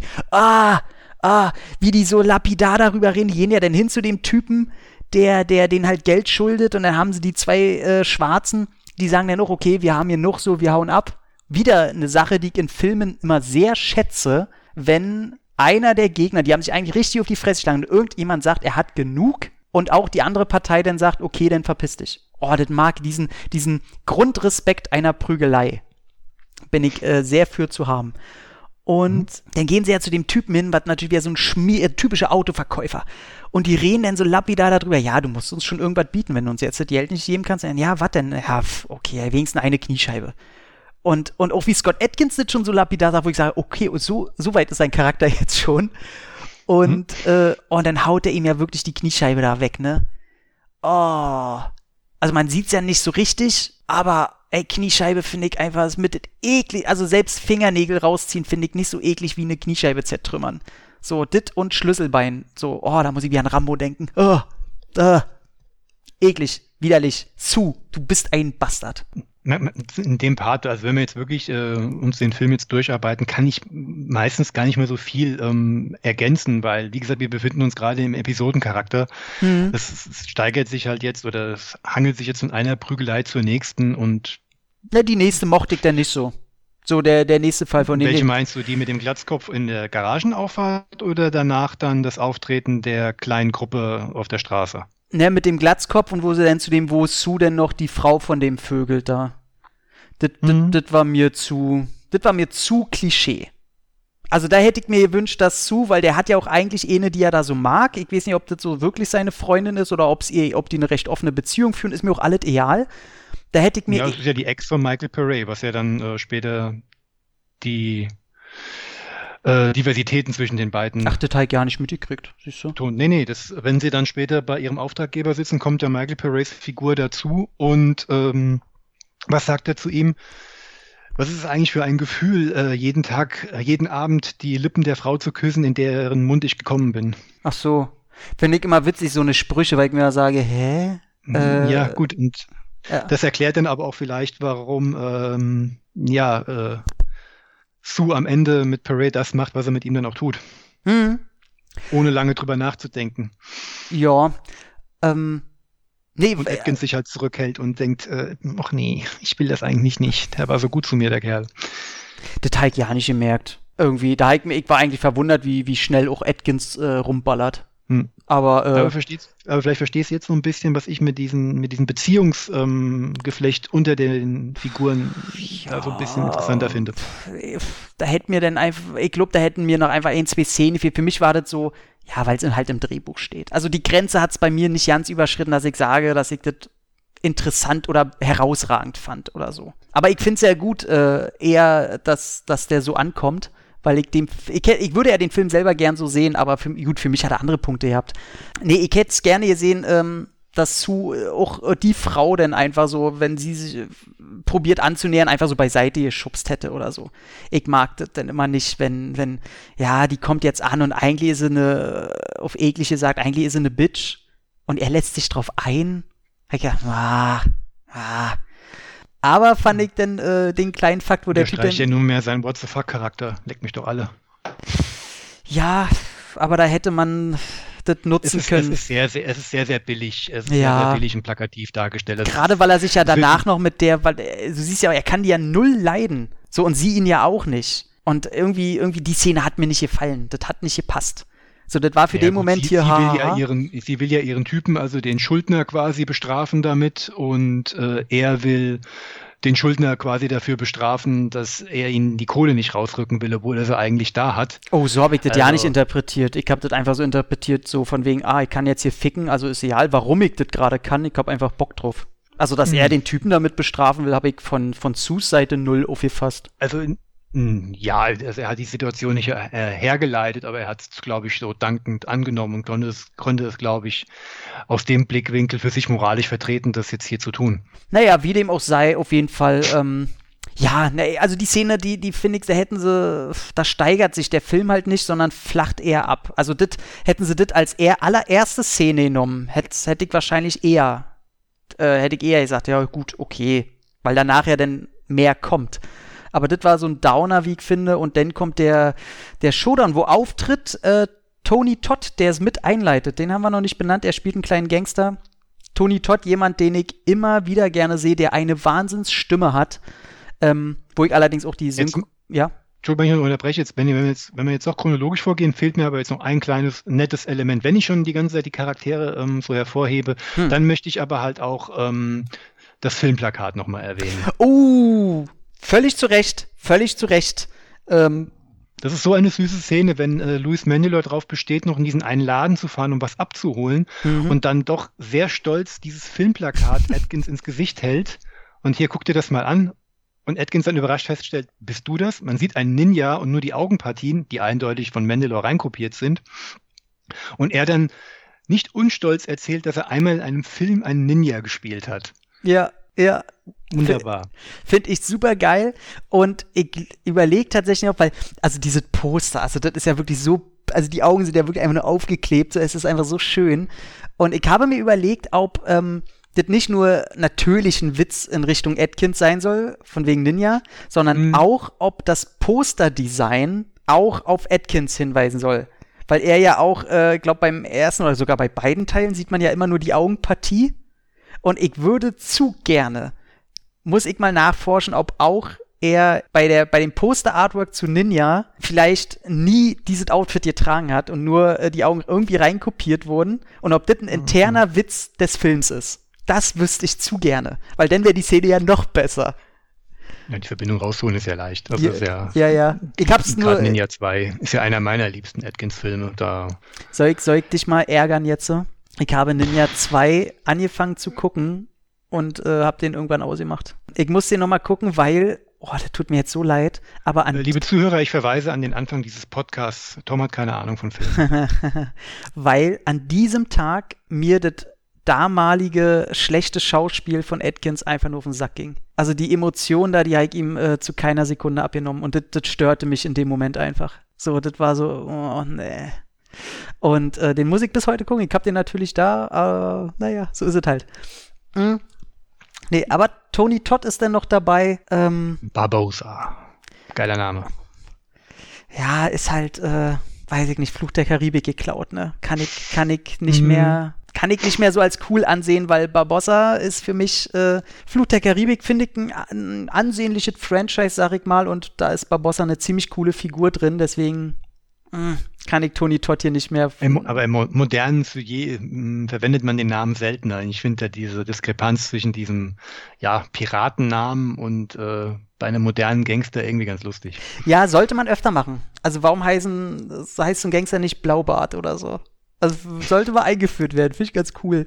Ähm, mhm. Ja, der hat allerdings keine große Rolle. Er ist ein Gangsterboss. Man merkt schon sehr schnell, okay, das scheint ein krasser Wichser zu sein. Ein sehr äh, egozentrischer, sadistischer Typ, dem man von der ersten Sekunde an halt nicht glaubt, was er da erzählt. Und äh, ja, die sollen für ihn quasi jemanden auftreiben, wo alle Leute sagen, wie nett der ist. Fand ich auch sehr, sehr witzig. Tatsächlich. Und äh, ja, da kommen dann noch so ein paar Spitzen und dann kommt man eigentlich schon zum Ende, ne? Das ja. Ende nett, aber ich fand den Film so geil bis dahin, dass der Showdown nicht mithalten kann. Ich fand's schön konsequent, ja, aber das hast du ja auch. Die zweite Hälfte ist, muss man sagen, ist auch deutlich äh, actionärmer. Es gibt ja nur noch so eine kurze Auseinandersetzung in dieser Kneipe. In der Kneipe. Was? Wo sie, eine wo sie eine Befragung durchführen. Ach, oh, die ist aber auch gut. Oh, die ist gut. Mit ah, dem schönen Witz so, ey, mit zu prügel ich mich doch nicht alles cool, aber ich weiß nicht, wer du Arschloch bist. Pack! Ja, genau. wird, wird nett hergeleitet und zu übernimmt damit die Drecksarbeit mit dem Barkeeper dahinter, um halt eine Befragung durchzuführen, um die Person zu finden, die Barbosa gerne wieder in seinen Fingern hätte, weil sie ihn angeblich beklaut hat. Mhm. Obwohl da natürlich noch ein bisschen mehr dahinter steht. Und die beiden finden ja dann heraus, dass Barbosa diesen Typen, den sie finden sollen, umlegen soll, was aber halt auch ähm, ja, den Tod dessen sechsjähriger Tochter mit beinhaltet. Und das ist nun mal etwas, was der gute Sue überhaupt nicht verknusen äh, kann. Ja, also da kommt natürlich ein bisschen mehr. Das ist ja nicht nur die Tochter, sondern auch der Grund, warum er den umbringen soll. Das ist ja eine reine ganz, Ach, ganz stimmt. billige Seifenoper-Eifersuchtsgeschichte von seiner Frau. Mhm. Und die Frau von Barbosa hat ihm ja äh, einfach Scheiße erzählt, weil die mit dem Typen rummachen wollte und er sich aber in eine andere Stripperin irgendwie verguckt hat. Mhm. Und fand ich sehr schön, dass ähm, nicht nur diese Tochter-Ding, das ist natürlich sehr plakativ, aber wir finden uns immer noch in einem B-Movie, ähm, völlig okay. Da weiß man auch schnell, wohin der Film will. Ich fand's ein bisschen, ich meine, da kann der Film nichts machen. Der Film hätte zwei Stunden gehen müssen, um das anders einzuleiten und das kann er, äh, ist einfach unmöglich, das wäre Quatsch gewesen. Ich finde den Schritt, den Suda geht, wie schnell er sich dazu entscheidet, nach 20 Jahren wegen Scott Atkins oder auch wegen Scott Atkins Einfluss, denn doch seinem Weg, seinen Auftrag nicht auszuführen, weil man glaubt ja, dass er 20 Jahre der krasseste Typ war, der schon richtig viel Scheiße gebaut hat. Ja, aber er war nie ein Überzeugungstäter. Er wandelte ja schon immer so ein bisschen auf der Balance und er hat jetzt, äh, der Balance war immer auf, so immer auf der Mauer entlang und hat jetzt halt, ah, Anführungszeichen, endlich den Schubs bekommen, mal wieder auf der ja, richtigen Seite zu stehen. Nee, das hat dem Film nicht abgekauft. Ich, ich habe immer ähm, gedacht, also sein Charakter. Ist auch stark vereinfacht. Ja, ja, genau. Also ich finde es gut, weil mit diesem, äh, da muss ich auch sagen, auch wenn ich selber keine habe, äh, das ist ja auch schon nur hinreichend bekannt, mit diesem Vater-Tochter-Konstrukt kriegt man mich ja sofort. Also, da äh, habe ich schon tausendmal gesagt, Interstellar, heulig wie ein kleines Kind, ey. Und ähm, von daher, immer wenn das aufkommt, dann sage ich, oh, oh, jetzt bin ich emotional involviert. Und äh, ich finde aber die Entscheidung, mir hat so ein bisschen eine Szene gefehlt, wo er denn doch ein bisschen härter damit hadert, dass er jetzt seinen Job verrät. Mhm. Also da hätte mir einfach, weil er rennt so schnell mit Atkins da in diese Foyer rein und die unterhalten sich so schnell, ja, das können wir nicht machen und, und schon nach ein paar Sekunden sagt er, naja, gut, okay. So, und da habe ich dann gedacht, na, nee, da fehlt aber ein kleiner Moment, wo er meine, der schmeißt 20 Jahre weg, wo er als der krasseste und er hat bestimmt schon richtig ganz andere Scheiße gemacht. Und ähm, hm. da hat es mir einfach ein ja, bisschen gut. gefehlt. Es wird ja noch erwähnt, dass er den Barbosa schon seit Jahren nicht leiden kann und ja. vielleicht auch willkommen war, sich dagegen ihn aufzuwenden. Aber da siehst du halt, das sind halt auch bei den Sachen, die ich dem Film halt ankreide. A, als Nummernrevue ist er super. Wenn es ums Geschichten erzählen geht, bricht er dann leider so ein bisschen ein. Mhm was halt auch durch diese Zweiteilung des Films auch deutlich stärker auffällt, dass so mm, nach ja. ziemlich genau zur Halbzeit, 40, 45, 50 Minuten, der Episodenkram, der erste Arbeitstag vorbei ist und wir dann im zweiten Tag dann ähm, bei diesen Ermittlungen dann sind, die dann halt deutlich schwächer sind. Just in dem Moment, wo er geradlinig wird, wird er aber halt auch berechenbarer, langweilig langweiliger, in ganz dicken Gänsefüßchen. Oh, finde ich überhaupt. Vorher, vorher, ich. oder Entschuldigung, langweiliger streichen wir, vorhersehbarer. Und auch macht sie es halt auch unglaublich äh, einfach, weil er nicht mehr die Zeit hat, das ähm, alles äh, auszubreiten, was nötig wäre, um das glaubhaft darzustellen. Ja, also ich möchte auf jeden Fall nochmal unterstreichen, weil du das jetzt öfter schon erwähnt hattest. Äh, ja, die zweite Hälfte ist anders, aber für mich ist die zweite Hälfte außer dem Showdown genauso unterhaltsam wie die erste. Nur aus anderen Gründen. Also das will ich nochmal festhalten. Ich fand, weil zwischendurch immer wieder diese humorigen Spitzen und die zwei Charaktere, ich liebe die einfach. Also da muss ich sagen, äh, bis zum Showdown fand ich den genauso interessant. Und aber wie du schon sagst, ich finde, die hätten bei der zweiten Hälfte die, die vielleicht eh einen Eintreibungsjob weglassen sollen, damit sie sich mehr darum kümmern können, den, den Showdown aufzubauen. Oder Aber, werden während den Episoden schon mal hier und da schon mal Verweise in die stimmt. Richtung oder so ähm, der, der, der Endhandlung schon mal einfließen können, irgendwie, dass sie schon mal den Namen Barbosa ein bisschen öfter hören oder hören, dass da irgendwas am Krummeln ist oder irgendwas in der Richtung. Genau, genau, sowas. Wäre vielleicht nicht verkehrt gewesen. Ja, und dann äh, kommt der ähm, rabiate, überraschenderweise Schusswechsel was der Film bisher eigentlich weniger gezeigt hat. Er wechselt zu einem Schusswechsel, der in einem Raum stattfindet. Typisch Johnson, ähm, nicht so cool daherkommt. Also den mag ich weniger, aber dafür konsequent. Also die beiden werden halt angeschossen. Und, Und in der man Regel. Verlässt ja. den, man verlässt den Film auch eigentlich mit der Einstellung, sie überstehen das nicht, auch wenn es nicht gezeigt wird. Also ich, bei Louis Mandalore ist es ja, also auch, ja ist jetzt so inszeniert, sehr drastisch. Hm? Das ist so inszeniert, dass Sue ähm, da stirbt. Ja, also ich, es kam auch echt hart. Ich meine, man denkt, man, man erwartet es eigentlich fast schon so ein bisschen, weil es ja schon sehr ausweglos ist in die Situation, in die sie sich da hineinmanövriert haben. Aber wenn er dann wirklich seine drei, vier Kugeln in die Brust bekommt und zusammenbricht, mm. dann sitzt man schon so ein bisschen mit einem leichten Kloß im Hals da. Und die letzte Szene, in der du ihn ja siehst, liegt er am Boden, hat immer noch äh, die Augen offen, den Mund und röchelt noch vor sich hin. Genau, was immer noch echt so eine Bestätigung ist aus filmischer Sicht. Ähm, ich glaube, Tony Todd guckt auf ihn runter, ne? Genau. Und du siehst halt wirklich den letzten Atemzug von ihm. Also du siehst, okay, weil er schießt auch nicht nochmal nach. Ähm, er hat für sich bestätigt bekommen, okay, er ist, er ist hin. Ja, und dann auch, ich muss auch sagen, auch einen Scott Atkins, der sich zwar aus der Situation rausflüchten kann, aber der halt einen ekligen Schuss in den Hals bekommen hat, hm. ähm, wo ich auch ganz klar sage, ähm, okay, der fährt jetzt mit seinem Auto da vielleicht noch seinen, seinen halben Kilometer und dann sackt der aber auch zusammen. Also der hat ja nicht nur den Halsschuss, der hat ja, glaube ich, eine Schulter oder irgendwie, irgendwo hat er noch einen Schuss abgekriegt. Ähm, da sage ich auch, okay, jetzt, äh, wenn man auf den realistischen Unterbau von dem Film sich so, den so ansieht, sage ich, okay, da könnte eine Möglichkeit sein, dass sie den Charakter irgendwie noch, aber eigentlich ist der auch hin. Und äh, ja, fand ich, fand ich gut. Aber ich, ich, mochte diese schöne Szene, wenn dann ähm, Tommy, der von Wladimir Kulich gespielte Geldeintreiber, dann auch plötzlich auf der Bildfläche erscheint mhm. und dann eiskalt Tony Todd erschießt, weil es geht nicht, dass du hier an meinem besten Schuldeneintreiber äh, meinen Freund seit über 20 Jahren hier aus persönlichen Gründen deinen eigenen Vorlieben jetzt quasi opferst und er da auch über seinen Schatten springt und ihn halt eiskalt erschießt, obwohl er eine deutlich größere Nummer ist als er. Ja, fand ich auch wieder schade, dass man diese, diese Freundschaft und, und diesen Background zwischen den beiden, da, da fehlt mir im ganzen Film auch wieder ein, zwei Szenen. Vielleicht so, einfach nur so was wie eine nette Umarmung oder so, so einen sehr persönlichen Handschlag oder so. Irgendeine kleine Geste, wo man hm, gesehen Stimmt, hat. Aber er hat immer sehr respektvoll über Sue geredet, als er Atkins ähm, ja. engagiert hat, als die beiden dann bei ihm im Büro sitzen, wo er auch Mike Parade dazukommt. Also für, bei mir ist das durchaus angekommen, dass die beiden sich schon lange kennen und ein sehr professionell freundschaftliches Verhältnis zueinander haben. Ja, aber das, hat sich, das Ende hat sich so angefühlt, als steckte da noch mehr hinter, was mir der Film aber null suggeriert hat. Also da fehlte mir hm. einfach ein kleiner äh, Schuss. Und ein, siehst du, meine, meine, meine Ehre unter Gangstern. ja, aber ähm, ja, will ich gar nicht breit reden. Auf Filmlogik. Ähm, aber meine Lieblingsszene, meine emotionale Lieblingsszene war tatsächlich, wo das, da kommt man wieder hier zu meinem, zu meinem emotionalen Vaterpart, ähm, wo das kleine Mädchen reinkommt und anfängt fast zu heulen, als sie sieht, dass sie ihren Vater da verprügeln und wie Sue in diesem Moment reagiert. Natürlich auch, ey, plakativ, aber damit kriegt man mich halt.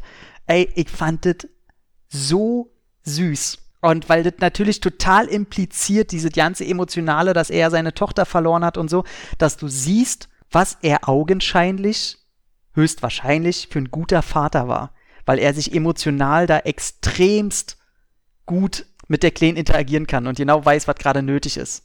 Ich fand Mandalores Darstellung in dem Moment super. Also du siehst ja. wirklich diesen ganzen Zwiespalt in seinem Gesicht. Der mag nicht der größte Schauspieler sein, aber in dem Moment war es auf den Punkt. Es war genau das, was die Szene in dem Moment gebraucht hat. Ich fand's, ich fand's auch klasse. Ey, ich muss, ich muss sagen, du sagst nicht größ, der größte Schauspieler. Ich muss sagen, ähm, klar, sei diese ganzen ähm, eher körperlichen Szenen und so. Ja, was willst du da groß Schauspielern, ne? Aber ich muss sagen, jede emotionale Szene, jeder Moment, wo er redet, ey, krass. Also fand ich richtig gut. Da hat gesagt, ey. Ja, er lässt, er lässt Atkins halt auch, äh, er zeigt Atkins seine engen Grenzen, die er hat, auch wenn er immer besser wurde im letzten Laufe ja, der Jahre. Aber ja. Also da merkt man auch, ich meine, äh, ich bin froh, dass es nicht der Scott Atkins von vor zehn Jahren ist. Ähm, er kann schon so ein bisschen, ähm, er spielt halt andere Schauspielmuskeln aus, diese äh, eher des überraschten, schon ein bisschen trottelig auch manchmal in seiner, ähm, einfach in seiner Überraschtheit. Aber ey, Mandalore, krass überraschend. Und ich muss auch sagen, ey, Payday und generell die Reihe, das ist für mich die äh, Mandalore-Reihe. Also die, die, die zwei Filme gehören ihm. So, das, ähm, schon gut. Das, sind wir ja, das sind wir das, was ich bei, bei Teil 2 da noch sagen will. Also gerade auch wegen Mandalore und seiner schauspielerischen Leistung. Da komme ich ja dann in Teil 2 da ein bisschen mehr ins Spiel. Ja. also vor allem, und was ich aber schön finde, ist klar, man hätte den Part ja machen können, so von wegen, ja, na, er ist halt der Schauspieler, der hat halt die guten Rollen, aber auch, auch in den Humormomenten und auch nebenbei, das ist ähm, überraschenderweise, hätten sie ähm, ihn, also der, ja, wie gesagt, also stört mich denn schon so ein bisschen, dass Atkins äh, gerade beim ersten Teil das ähm, Cover ziert viel mehr und das Marketing auf ihn ausgelegt ist und auch beim zweiten Teil, dass er kleiner auf dem Cover ist und Atkins so groß. Also das, äh, da sage ich, ey Leute, das kotzt mich an. Gut, kommen wir, eigentlich können wir zum zweiten Teil gleich rübergehen, ne? Wir können eigentlich fließend äh, den Übergang gestalten und große Überraschung, als der Film angekündigt wurde, denn das Ende war ja doch eigentlich sehr endgültig und dann hieß es, es kommt Debt Collector 2. Mhm. Was ist das? Ist das jetzt ein Prequel? Ist es ein alternatives Universum? Mhm. Mal gucken, ob die Inhaltsangabe auf der deutschen DVD uns da schon mal einen Hinweis geben kann. Nachdem sie dem sicheren Tod durch die Hände Barbossas und seiner Bande nur knapp entronnen sind, lecken sich French und Sue die Wunden. Sie fahren nach Las Vegas, um Schulden in einer Spielhölle einzutreiben, die zufällig einer alten Bekanntschaft Sus gehört. Währenddessen eröffnet ein berüchtigter Drogenbus die Jagd auf French und Sue, um den Tod seines Bruders zu rächen. Angesichts der plötzlichen Gefahr von allen Seiten muss sich das Paar aus der explosiven Situation herauskämpfen. Werbelein? Der beste Actionfilm des Jahres, sagt die Flickering Miss. Was auch immer das ist, aber wer bin ich, dass ich der Flickering Miss ähm, widerspreche? Schicken wir schon mal vorweg, die Inhaltsangabe ist durchaus richtig und falscher könnte sie nicht sein. Ja. Sie fahren nicht nach Las Vegas, um Schulden einzutreiben, währenddessen zufällig ein anderer Drogenboss, zufällig der Bruder von Barbossa, die Jagd auf sie eröffnet. Sie fahren nach Las Vegas eben, weil dieser Drogenboss sie dazu zwingt, Schulden einzutreiben. Ja, wir kommen mal wieder äh, zur Fortsetzung des, des Klappentextes, welcher schon im ersten nicht ganz so passte. Hm. Aber ich glaube tatsächlich, äh, das zeugt wieder davon, dass der Film einfach ein bisschen anders ist, ein bisschen mehr Character-driven und ich glaube, das Marketing die als reine typische B-Movie-Action verkaufen will und da nicht mehr drin sieht. Ja, hier, hier ist noch mehr von dem, was ich vorhin schon versucht habe zu beschreiben. Da hier ist noch mehr dieser gangsteraffine Jesse Johnson drin. No, noch ein bisschen mehr Halbwelt, noch ein bisschen mehr mhm. ähm, Gangstergehabe. Und diesmal ist ähm, die Episodenhaftigkeit mehr in, einem, in, in einer geradlinigen Geschichte untergebracht und nicht zweigeteilt. Also du kriegst schon am Anfang die, die äh, Idee etab ja, also die Idee etabliert, kann man so nicht sagen. Also wir als, Schausp äh, wir als Schauspieler, wir als Zuschauer wissen von Anfang an mehr als Atkins. Ja. Denn, also erstmal, wir, wir können ja darüber, wie fandest du denn die Grundidee, du hast es ja dann mitgekriegt, dass scheinbar die Wunden und das konsequente Ende nicht so konsequent war. Wie fandst du das im ersten Moment? Ich habe nicht viel erwartet. Ich hatte, ich war sogar persönlich ein bisschen überrascht, dass sie der, ähm, dass sie der Erläuterung, der Erklärung so viel Zeit eingeräumt haben. Ich hatte sogar befürchtet, dass das nur mit so einem Handwischen wegge äh, weggewischt wird und gar nicht groß drauf eingegangen wird, so nach dem, was, du bist wieder da? Ja, na klar, du etwa nicht? Äh, oh, toll. Wir steigen ins Auto und fahren los. Nee, es gibt eine schöne Szene in so einem Diner, bei einem Frühstück, wo sie sich gegenseitig erzählen, ähm, wer wen wohin gebracht hat, wer sich wohin geschleppt hat und wie lange ihre Genesungsprozesse gedauert haben. Fand ich überraschend ausführlich. Ob das jetzt realistisch, sinnvoll oder was auch immer ist, aber ich finde es gut, dass nicht einfach drüber hinweggegangen wurde. Hm. Ja, ähm, ich fand die Szene an sich cool, weil ich, äh, ich mag das immer, wenn man von liebgewonnenen Charakteren hört, was die irgendwie innerhalb von ein, zwei Jahren gemacht haben. Weil das fehlt mir auch immer, dieses Fleisch von Charakteren, wo man sich fragt, ja, okay, der, das ist jetzt der nächste Teil, der lebt jetzt auf der Farm, obwohl er vorher was ganz anderes da. Wie ist denn der da hingekommen? Und das sparen Filme immer aus, was mich so ein bisschen stört. Bestes Beispiel, die Best of the Best-Reihe. Na gut, da ist ja echt jeder Film, also dass das Fortsetzungen den, sind. Du hast du hast immer Tommy Lee als Hauptfigur und jedes Mal hat er eine andere Familiengeschichte in jedem Teil. Ja, also es ist ja lächerlich. Also nichts gegen die Best of the Best Geschichte. Es gibt immer noch den besten Faustschlag aller Zeiten von Eric Roberts im ersten Teil, möchte ich sagen. Im ersten Teil sieht er aus wie der König der Löwen, ne? Genau. Ja, wo der aus in der Bar kommt, der kommt vom Klo und er einfach ohne hinzugucken einfach einem so eine eine Gottesfaust gibt. Oh, ist ein anderes Franchise. Ah, schön. Aber ich fand, also ich fand es schön, dass sie nicht noch mehr ausgewälzt haben. Weil jeder, nee, jeder weiß jetzt, okay, äh, die haben wahrscheinlich vielleicht auch mit dem Erfolg nicht gerechnet oder mit, mit dem Kritikerlob oder ich weiß ja nicht, ob der so gut wegkommt. Auf jeden Fall schienen die Zahlen äh, ganz gut. Vielleicht haben sich auch nur die, vielleicht war doch plus minus null und die haben sich alle super verstanden. Ich weiß es nicht. Bin ich noch also nicht das so auf jeden Fall. Also wenn dieser Film eins hat oder was zeigt, dann ist es äh, die funktionierende Chemie zwischen den beiden Hauptfiguren und was ja. vermutlich auch mit dem Regisseur, die ja auch nicht alle nicht das erste Mal zusammenarbeiten. Genau, also ähm, das ist so quasi ja fast schon der Till Schweiger des äh, Action-B-Movie-Genres.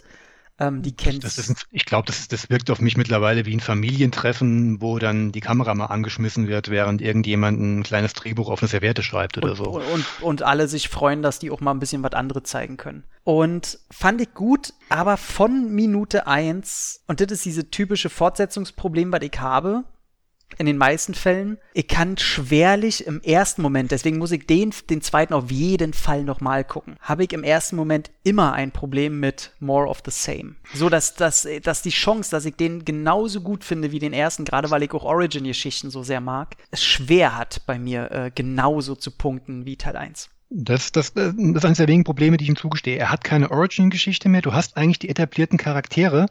Also die ganzen Sachen, die ich ja beim ersten so positiv fand, diese kleinen On-Point-Vignetten, kannst du hier deutlich schwerer integrieren, weil du die Figuren alle schon kennst.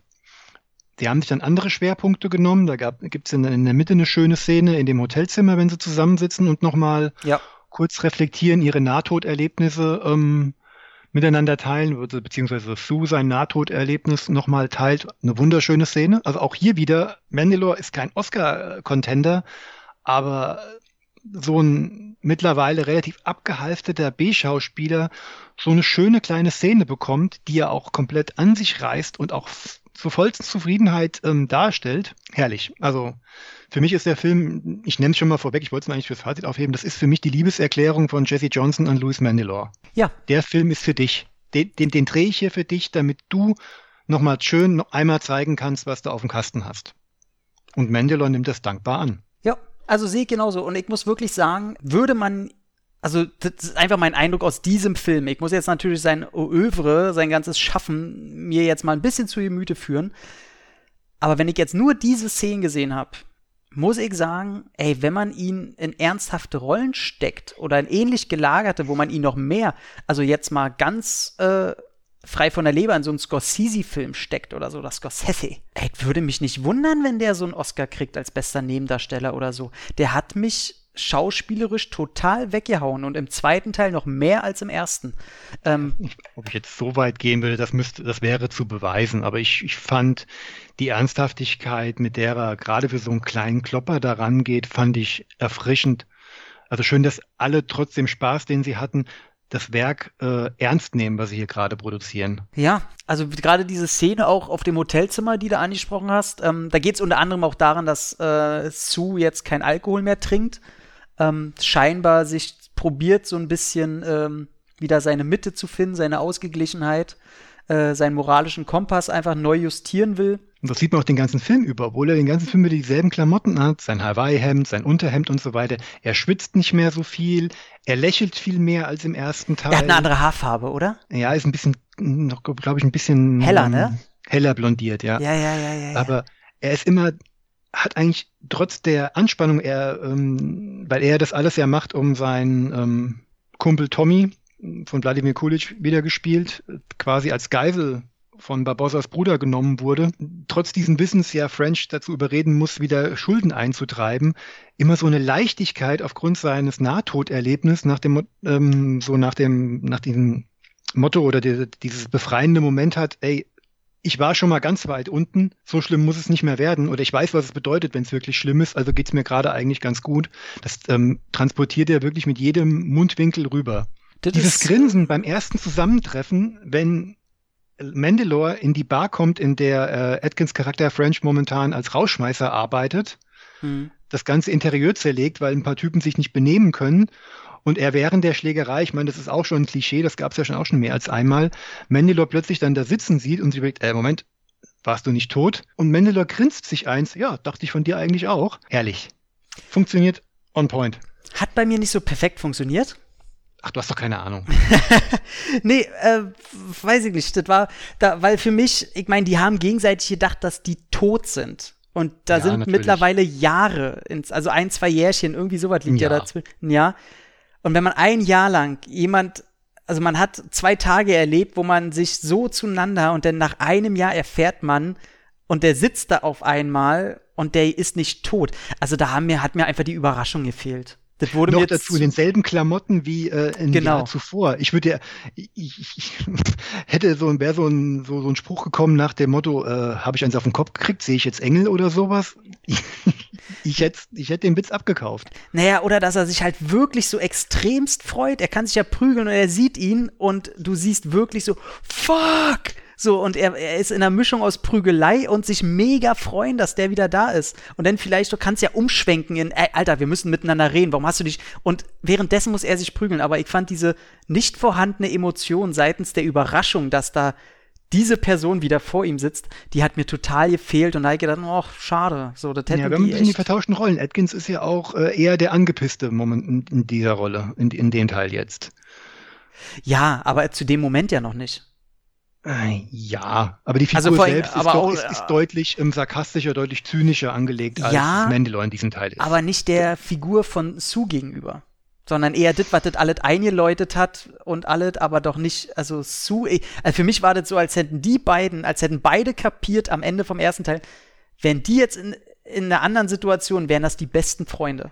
Das habe ich da, also das denn am Ende, am Anfang vom zweiten Teil war das für mich so, da hätte auch sein, sein, weiß ich nicht, sein Anwalt sein Tod geglaubt da sitzen können und der hätte genauso reagiert. Also für mich hat da Emotion gefehlt. Und die hätte der Film halt mega nutzen können.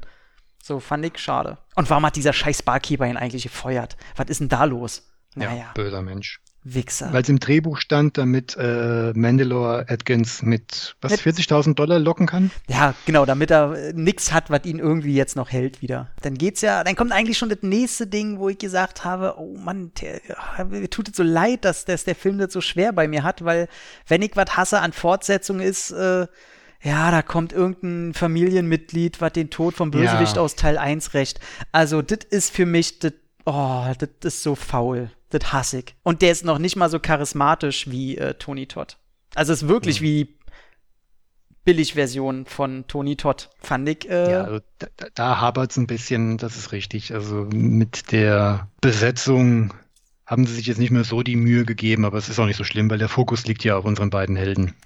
Ja, also nee, ich muss sagen, die erste halbe, also der, der hapert bei mir so ein bisschen, weil auch der erste Job, wo sie da Geld eintreiben sollen, in dem, ist der Strip-Schuppen, ne? In Las Vegas, genau. Da passiert ja nichts. Also da gedacht, ja. okay, die gehen jetzt dahin. Äh, Sue hat aus irgend, irgendeinem Grund so, so, so postpubertäre Angst vor der Besitzerin des, des Ladens, was so ein bisschen auch süß war, wie ich finde.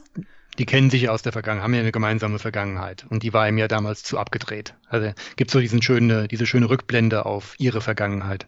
Aber man sagt auch nicht, was eigentlich mit Sues Freundin aus dem ersten ist, ne?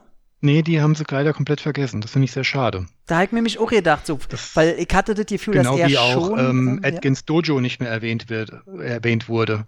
richtig, richtig. Was ja der An was ja eigentlich der Antrieb war, warum er ja zum Schuldeneintreiber geworden ist.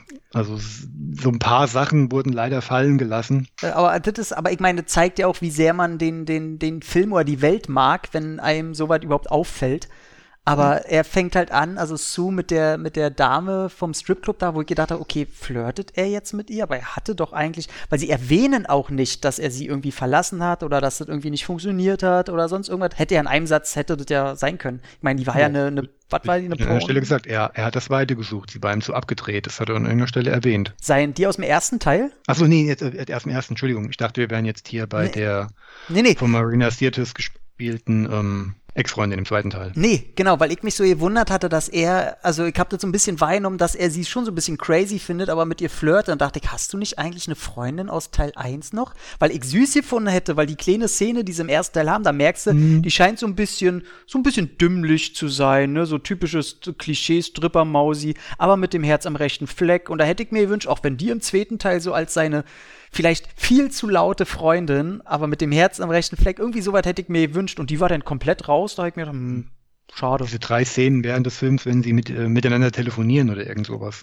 Ja, ja, genau. Sie sitzt zu Hause und äh, wartet, dass er endlich wiederkommt. Ja, Ich habe dich, schon- ich hab dich schon einmal verloren, ich habe dich schon einmal aus dem Krankenhaus gezerrt oder was auch immer. ja, und dann, oh, die kann ja völlig gaga sein, so, das hätte zu ihr gepasst, aber dass die dann völlig weg war und äh, da jetzt die, und da fand ich dann auch den ersten Einsatz, habe ich gedacht, oh, so ein bisschen langweilig und dann auch die zwei Typen, die, die da verfolgen sollen, die fand ich irgendwie so ein bisschen, irgendwie auch nicht so charismatisch und da ich gedacht, ach nee, schade, schade, im ersten Moment, schade, hatte dann schwer bei mir, aber dann, also der wird ja besser. Und das liegt an Ich, zu. ich störte mich nicht dran. Ich hatte immer Mandalore, an dem ich mich festhalten konnte, weil der mich total überrascht hat in dem Film.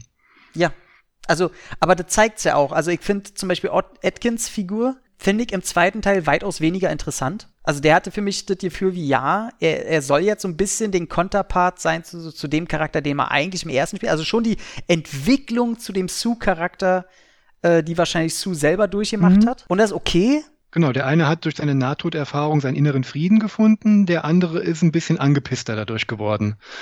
Genau, man hat vertauschte Rollen so ein bisschen im Ansatz. Ja. Ne? Nicht komplett ausgearbeitet, aber es ist erkennbar.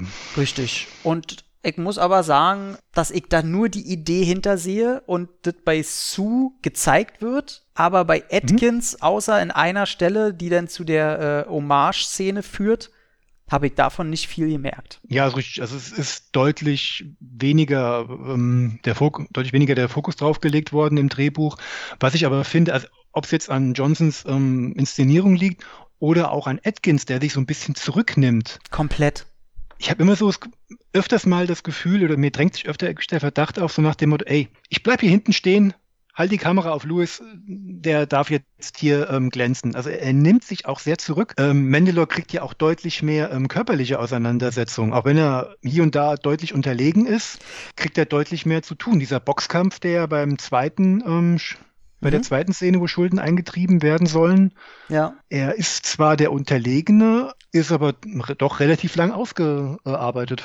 Also ich muss sagen, ähm, ich weiß nicht, können wir schon zu der, zu der äh, Prügelei in der Gasse kommen? Du, wir müssen nicht, uns nicht an der Handlung entlanghangeln. Wir springen das sowieso hin und her. Also da muss ich sagen, das ist natürlich, ähm, wer Sie leben von John Carpenter, ähm, They, They Live, nee, wie heißt der? Doch, ne? Im They Live, ja, ja. Ähm, von hm? John Carpenter, da gibt es ja ganz, ganz berühmte ähm, Prügelei. Oh Gott, ich kriege, glaube ich, gerade Namen hin. Ist das Keith David und Roddy Roddy Piper?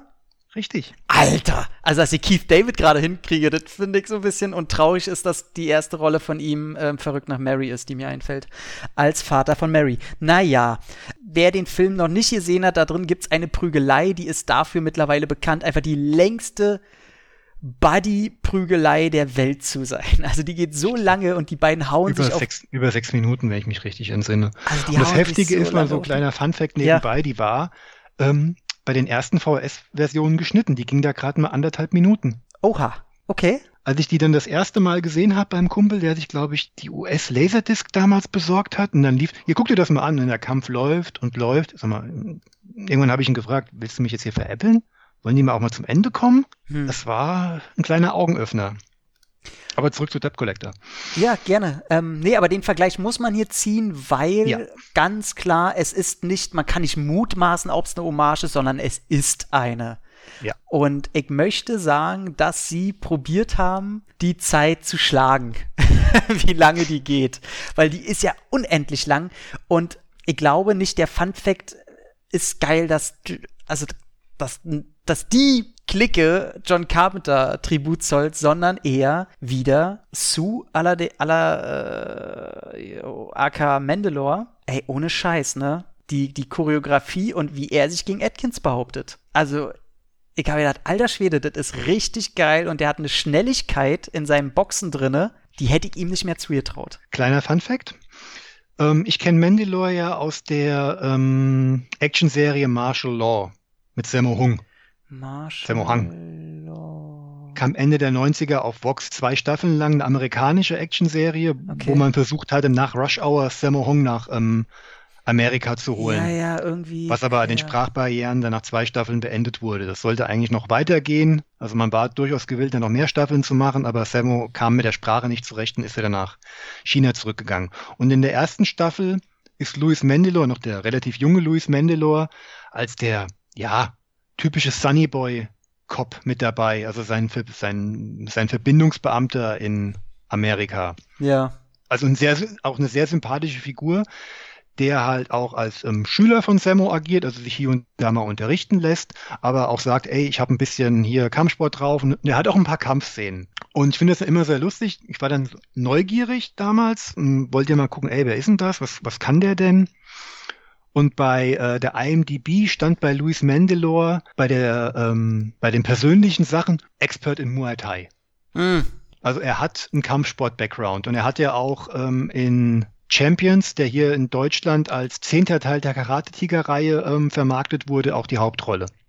Ah, okay. Das hab ich den, oh Gott, hab ich den in der Sammlung? Weiß ich gar nicht. Aber. Danny Trejo und äh, UFC-Legende Ken Shamrock. Mm dann hab ich den, glaube ich, nicht. Nee, das wäre mir bekannt. Okay. Ja, krass. Also man sieht's halt auch. Also der, der scheint sehr vertraut mit schnellen Abläufen. Die Kamera muss nicht äh, weg, äh, sich wegdrehen oder man muss nicht mit dem Schnitt arbeiten. Ähm, das ist sehr sauber und ich hätte das nicht gedacht. In dem Moment habe ich wirklich gedacht, ey, die zwei Figuren, Also er hätte eine realistische Chance gegen Franchi. Also der haut ihm ja und die, das ist richtig geil. Und das hat mir nochmal wieder gezeigt, oh Mann, ey, nicht mal da kann jetzt äh, Scott Atkins noch mehr punkten als die andere Figur oder so. Und jetzt schlussendlich wartet äh, der Film von Mandalore. Ganz einfach. Und für mich auch, äh, man probiert es ja so ein bisschen äh, ausgeglichen zu halten, aber für mich hat er den Kampf gewonnen. Ganz ehrlich, ist mir egal. Ich mag sie. Also als Figuren mag ich sie beide. Sie sind mir sympathisch, Tom. Mhm, mhm. Oh, oh, Hatte gerade wehgetan, Markus? Hattet ihr gerade wehgetan? Bei mir? Ja. Ja, in mir ist gerade was gestorben. Hm, halt gehört. Da ist jemand auf das aufkeimende Gänseblümchen in meinem Herzen getreten. nee, also das war mir dann eigentlich vollkommen egal. Aber ich habe jetzt, irgendwie kriege ich die Verbindung jetzt nicht mehr hin. Denn wie kam dann Mandalore jetzt dann danach in die Bar zum bösen Oberhenchman? Ja, da fehlt ja noch ein ganzes Stück. Also die findet ja dann raus mit. Ähm, also er, er sagt ja Scott Atkins, dass er das weiß mit Barbossa. Und darauf will doch Scott Atkins, der ist, der wird doch dann sauer und will mhm. eigentlich, äh, wie ist denn das? Warum will er eigentlich die ganze Kohle haben? Weil er sagt oh. ja, er, er will ja von, von, deswegen entsteht ja der Streit zwischen den beiden. Dass er sagt, äh, eigentlich brauchen die das ganze Geld, ne? Für Barbossa und er kriegt ja keinen Anteil oder so. Ach so, ja, genau. Und er hat dann aber gesagt, nee, er braucht das ganze Geld und ähm, bla bla Keks. Er, er, will das für Tommy machen, der Typ, den er 20 Jahre gearbeitet hat, der ihm das Leben gerettet hat am Ende von Teil 1. Das wird ja auch erwähnt. Tommy ähm, hat, nachdem er Barbossa erschossen hat, Sue ins Krankenhaus geschafft und ihm ja damit quasi das Leben gerettet. Und deswegen ist er halt auch in seiner Schuld. Und äh, na, Atkins hat diese Verbindung halt nicht so und möchte das halt nicht. Ja, genau. Und das ist so ein bisschen, ja, also äh, schwierig, sag ich mal. Also ich kauf's den Char also Scott Atkins Charakter nicht ganz ab, aber ähm, ist okay. Und leider muss ich auch sagen, auch das mit, mit Tommy da, dem Auftragsgeber, äh, wo er zum Schluss angeschossen liegt und er sich so um ihn kümmert, er will ihn unbedingt ins Krankenhaus bringen. Das war für mich aus allen beiden Teilen die allererste Szene, wo ich endlich mal gezeigt bekomme, dass zwischen den Emotionen herrscht. Also da hat's für mich das erste Mal funktioniert, da habe ich mir gedacht, ey, genau davon hätte ich äh, vorher was ihr braucht, damit ich das Ganze noch ja, mehr ins sehen kann. Da standen sie sich im zweiten Teil ein bisschen selbst im Weg, dass ähm, schon zu Beginn des Films ähm, die Schachfiguren schon aufgestellt sind, dass die beiden auch nicht mehr miteinander äh, agieren konnten. Richtig. Gut, vielleicht hätte, noch mal, vielleicht hätte eine Rückblende oder so nochmal geholfen, aber nee, die Chance haben sie nicht genutzt. Aber wie oh. gesagt, mir hat das äh, gerade mit dem ersten Teil als äh, Basis, mir hat's gereicht. Okay. Ja, nee, mir nicht so also ich muss auch sagen, dass da so ein paar schauspielerische Aussetzer drin waren. Also ähm, die, ich nenne sie mal liebevoll She-Hulk, ähm, die Dame, die aus dem Stripclub so. Ey, ist völlig in Ordnung, dass sie so eine Erscheinung damit reinbringen, weil äh, wir sind hier immer noch äh, quasi so ein bisschen im Verfilmung eines Videospiels Segmentgefühl. Von daher völlig okay, mag ich auch immer. Aber die konnte nicht so wirklich äh, glänzen und ähm, vor allem fällt sehr negativ auf. Ähm, vielleicht kann da im Deutschen die Synchro noch ein bisschen was reißen, aber die sadistische ähm, Sidekick-Figur von äh, dem Oberbösewicht, die ihm halt auch die Stromeonen an die Eier legt und so. Jede kleine Szene mit der, die taucht ja vorher auch schon ein, zweimal auf. Mein Gott, kann die Frau nicht schauspielern. Also, das ist, das fällt so negativ auf, dass es weh tut. Also jedes Mal, wenn die einen Mund ja, aufmacht, ein Wort sagt, ey, es ist so schlimm. Es ist so schlimm. Die ist wegen ihrer physischen Präsenz in dem Film, nicht wegen ihres Minenspiels. Ja, gut, ist ein Scott Atkins auch, aber der äh, kann auch was. Oder andere Nebencharaktere sind auch wegen ihrer Physis da und wegen ihrem Aussehen und das sind nun mal so eine Filme. Da hätte man ganz schnell wen anders finden können. Also das äh, finde ich nicht gut, finde ich das. Und dann kommen wir leider, ähm, also der Film, ich glaube, ich äh, bewerte diesen Film viel zu negativ gerade. Das will ich gar nicht. Der fällt für mich so ein bisschen ab zum ersten, wegen den genannten Dingen. Aber trotzdem sind die Charaktere und vor allem die emotionale Bindung zu Sue, die sind so stark. Ich glaube, die Figur könnte auch in einem richtigen Scheißfilm sein. Und ich müsste diesen Film einfach mögen wegen ihm. Aber der Film ist ja nicht mal scheiße. Also nicht mal Mittelmaß. Der ist für mich so oberes Mittelmaß und durch Sue ist das Ding ein guter Film. Wollte ich, nur mal, wollte ich nur mal klarstellen, weil ich glaube, mhm. das waren gerade zu viele negative Sachen zum zweiten Teil, was ich nicht mag. Ich rede schon seit anderthalb Stunden nur positiv über die beiden und auch über ihn hier, also auch über den zweiten vor allen Dingen. Ja. Ich muss da nichts mehr zu sagen. Aber ein großes Negative, das, das große ja. Negative des zweiten und da sind wir uns ja einig, ist der Showdown aus dem zweiten Teil, der übrigens auch, äh, heißt ja eigentlich bei uns Debt Collector 2, der zweite Teil? Ja. Was ja Obwohl noch, er eigentlich im Original heißt er Debt Collectors.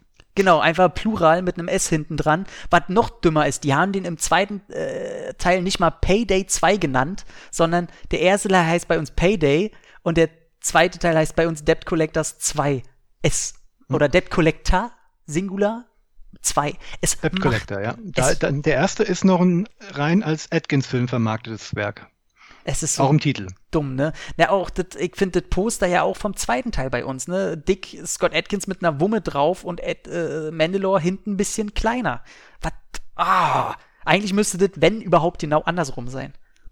Aber hm. äh, gut, kommen wir zu, zur, ähm, warum ist der Showdown, die Schießerei denn so blöd, lieber Markus? Hm, selbe Problem wie meistens bei Jesse Johnson-Filmen. Der Mann hat, dreht meistens Schießereien auf viel zu engem Raum und hat meistens eine Kamera zu wenig. Du, du kriegst kein Gefühl für Raum. Die, die scheinen sich direkt gegenüber zu liegen und aneinander vorbeizuschießen. Das sieht nicht nur so aus, es ist so. Es ist, es war ja auch im ersten schon so, nur da wird es dann halt durch eine Zeitlupe dann noch ein bisschen zerdehnt und dann treffen sie sich auch relativ schnell gegeneinander. Hier schießen halt etliche Leute auf engstem Raum aufeinander. Ja, sie werden auch getroffen. Es ist auch deutlich spektakulärer als beim ersten, weil es berstet sehr viel Holz. Also da platzt auch ziemlich viel auseinander. Es ist trotzdem langweilig statisch, wie da zwei Gruppen sich gegeneinander gegenüberstehen und aufeinander schießen und du halt, ja, siehst, dass sie mit die Läufe anscheinend mit Absicht über die Köpfe oder an den Schultern vorbei halten, damit keiner umfällt.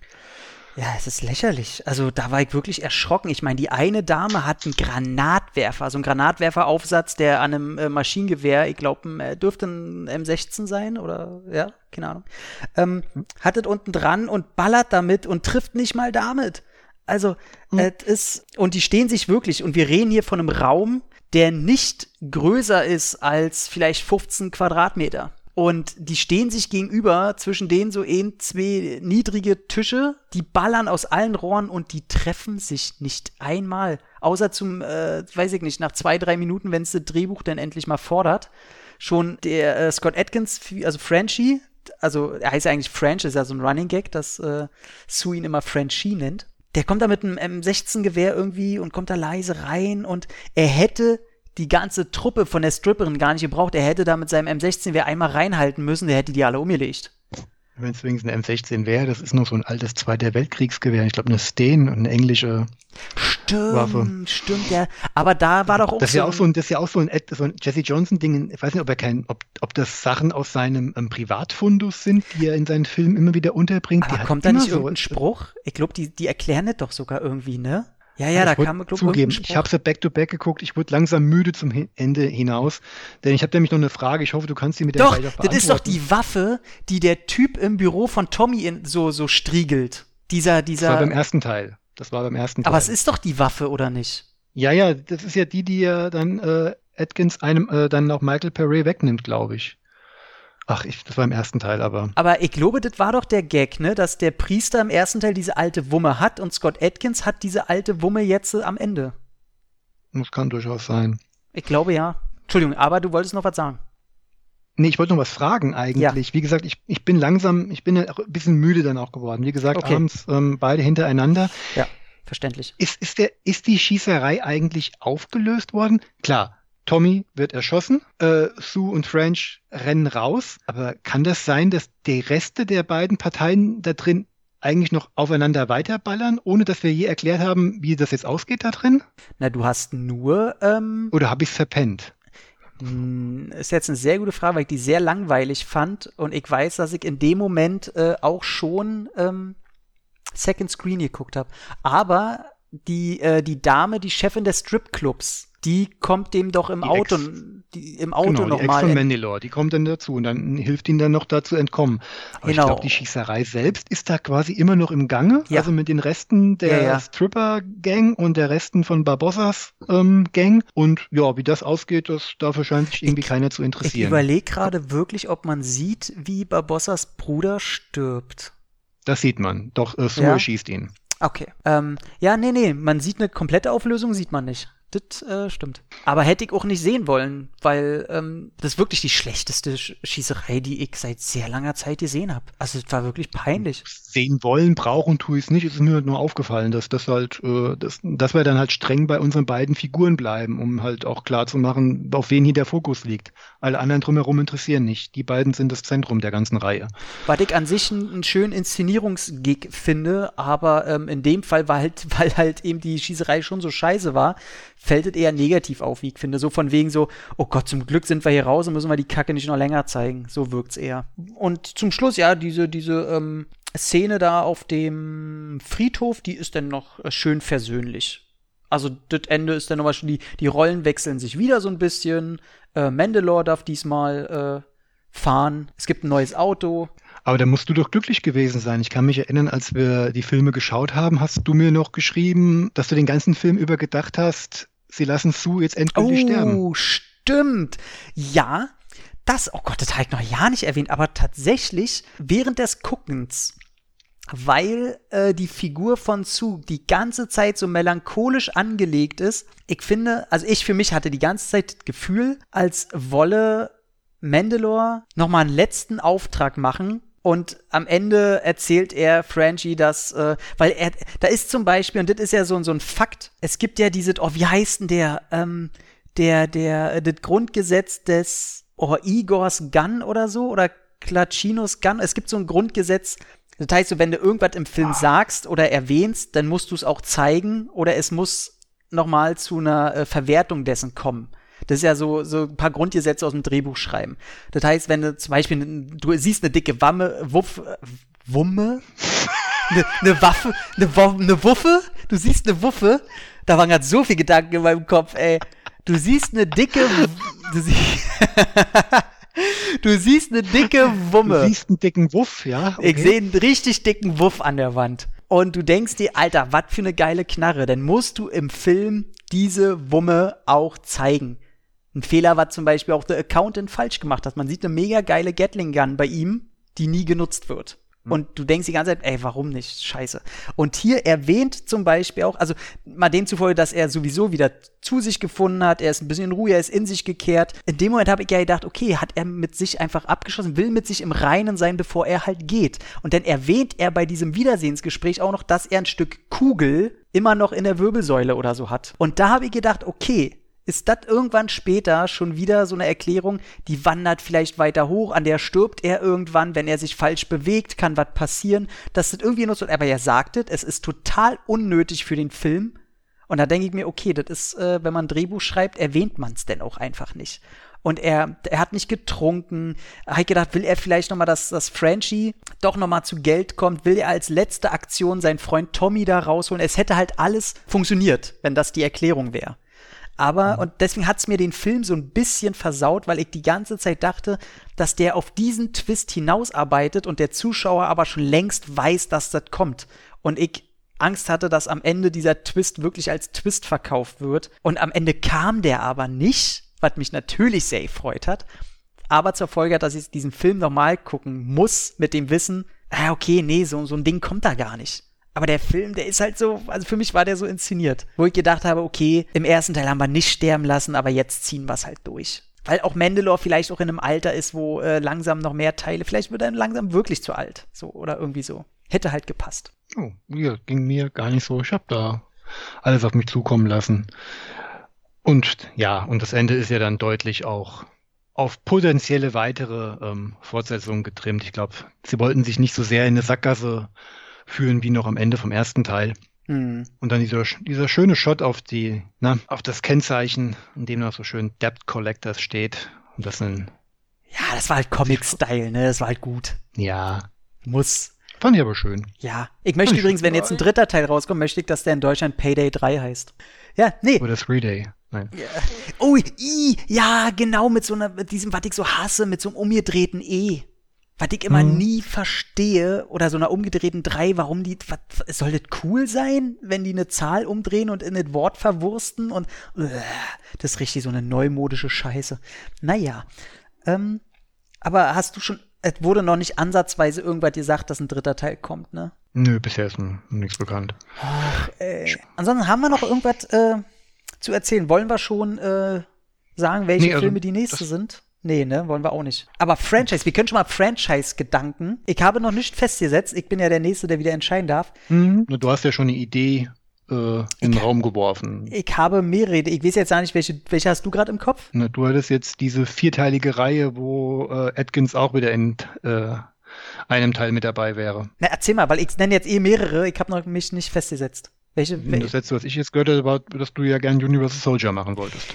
ja, genau. Das, also thematisch bin ich gerade so ein bisschen äh, zwischen Universal Soldier, Robocop und Starship Troopers. Uh. Ja, und äh, da, äh, also ich beschäftige, also mit Robocop beschäftige ich mich gerade ein bisschen. Universal Soldier kenne ich äh, in- und auswendig.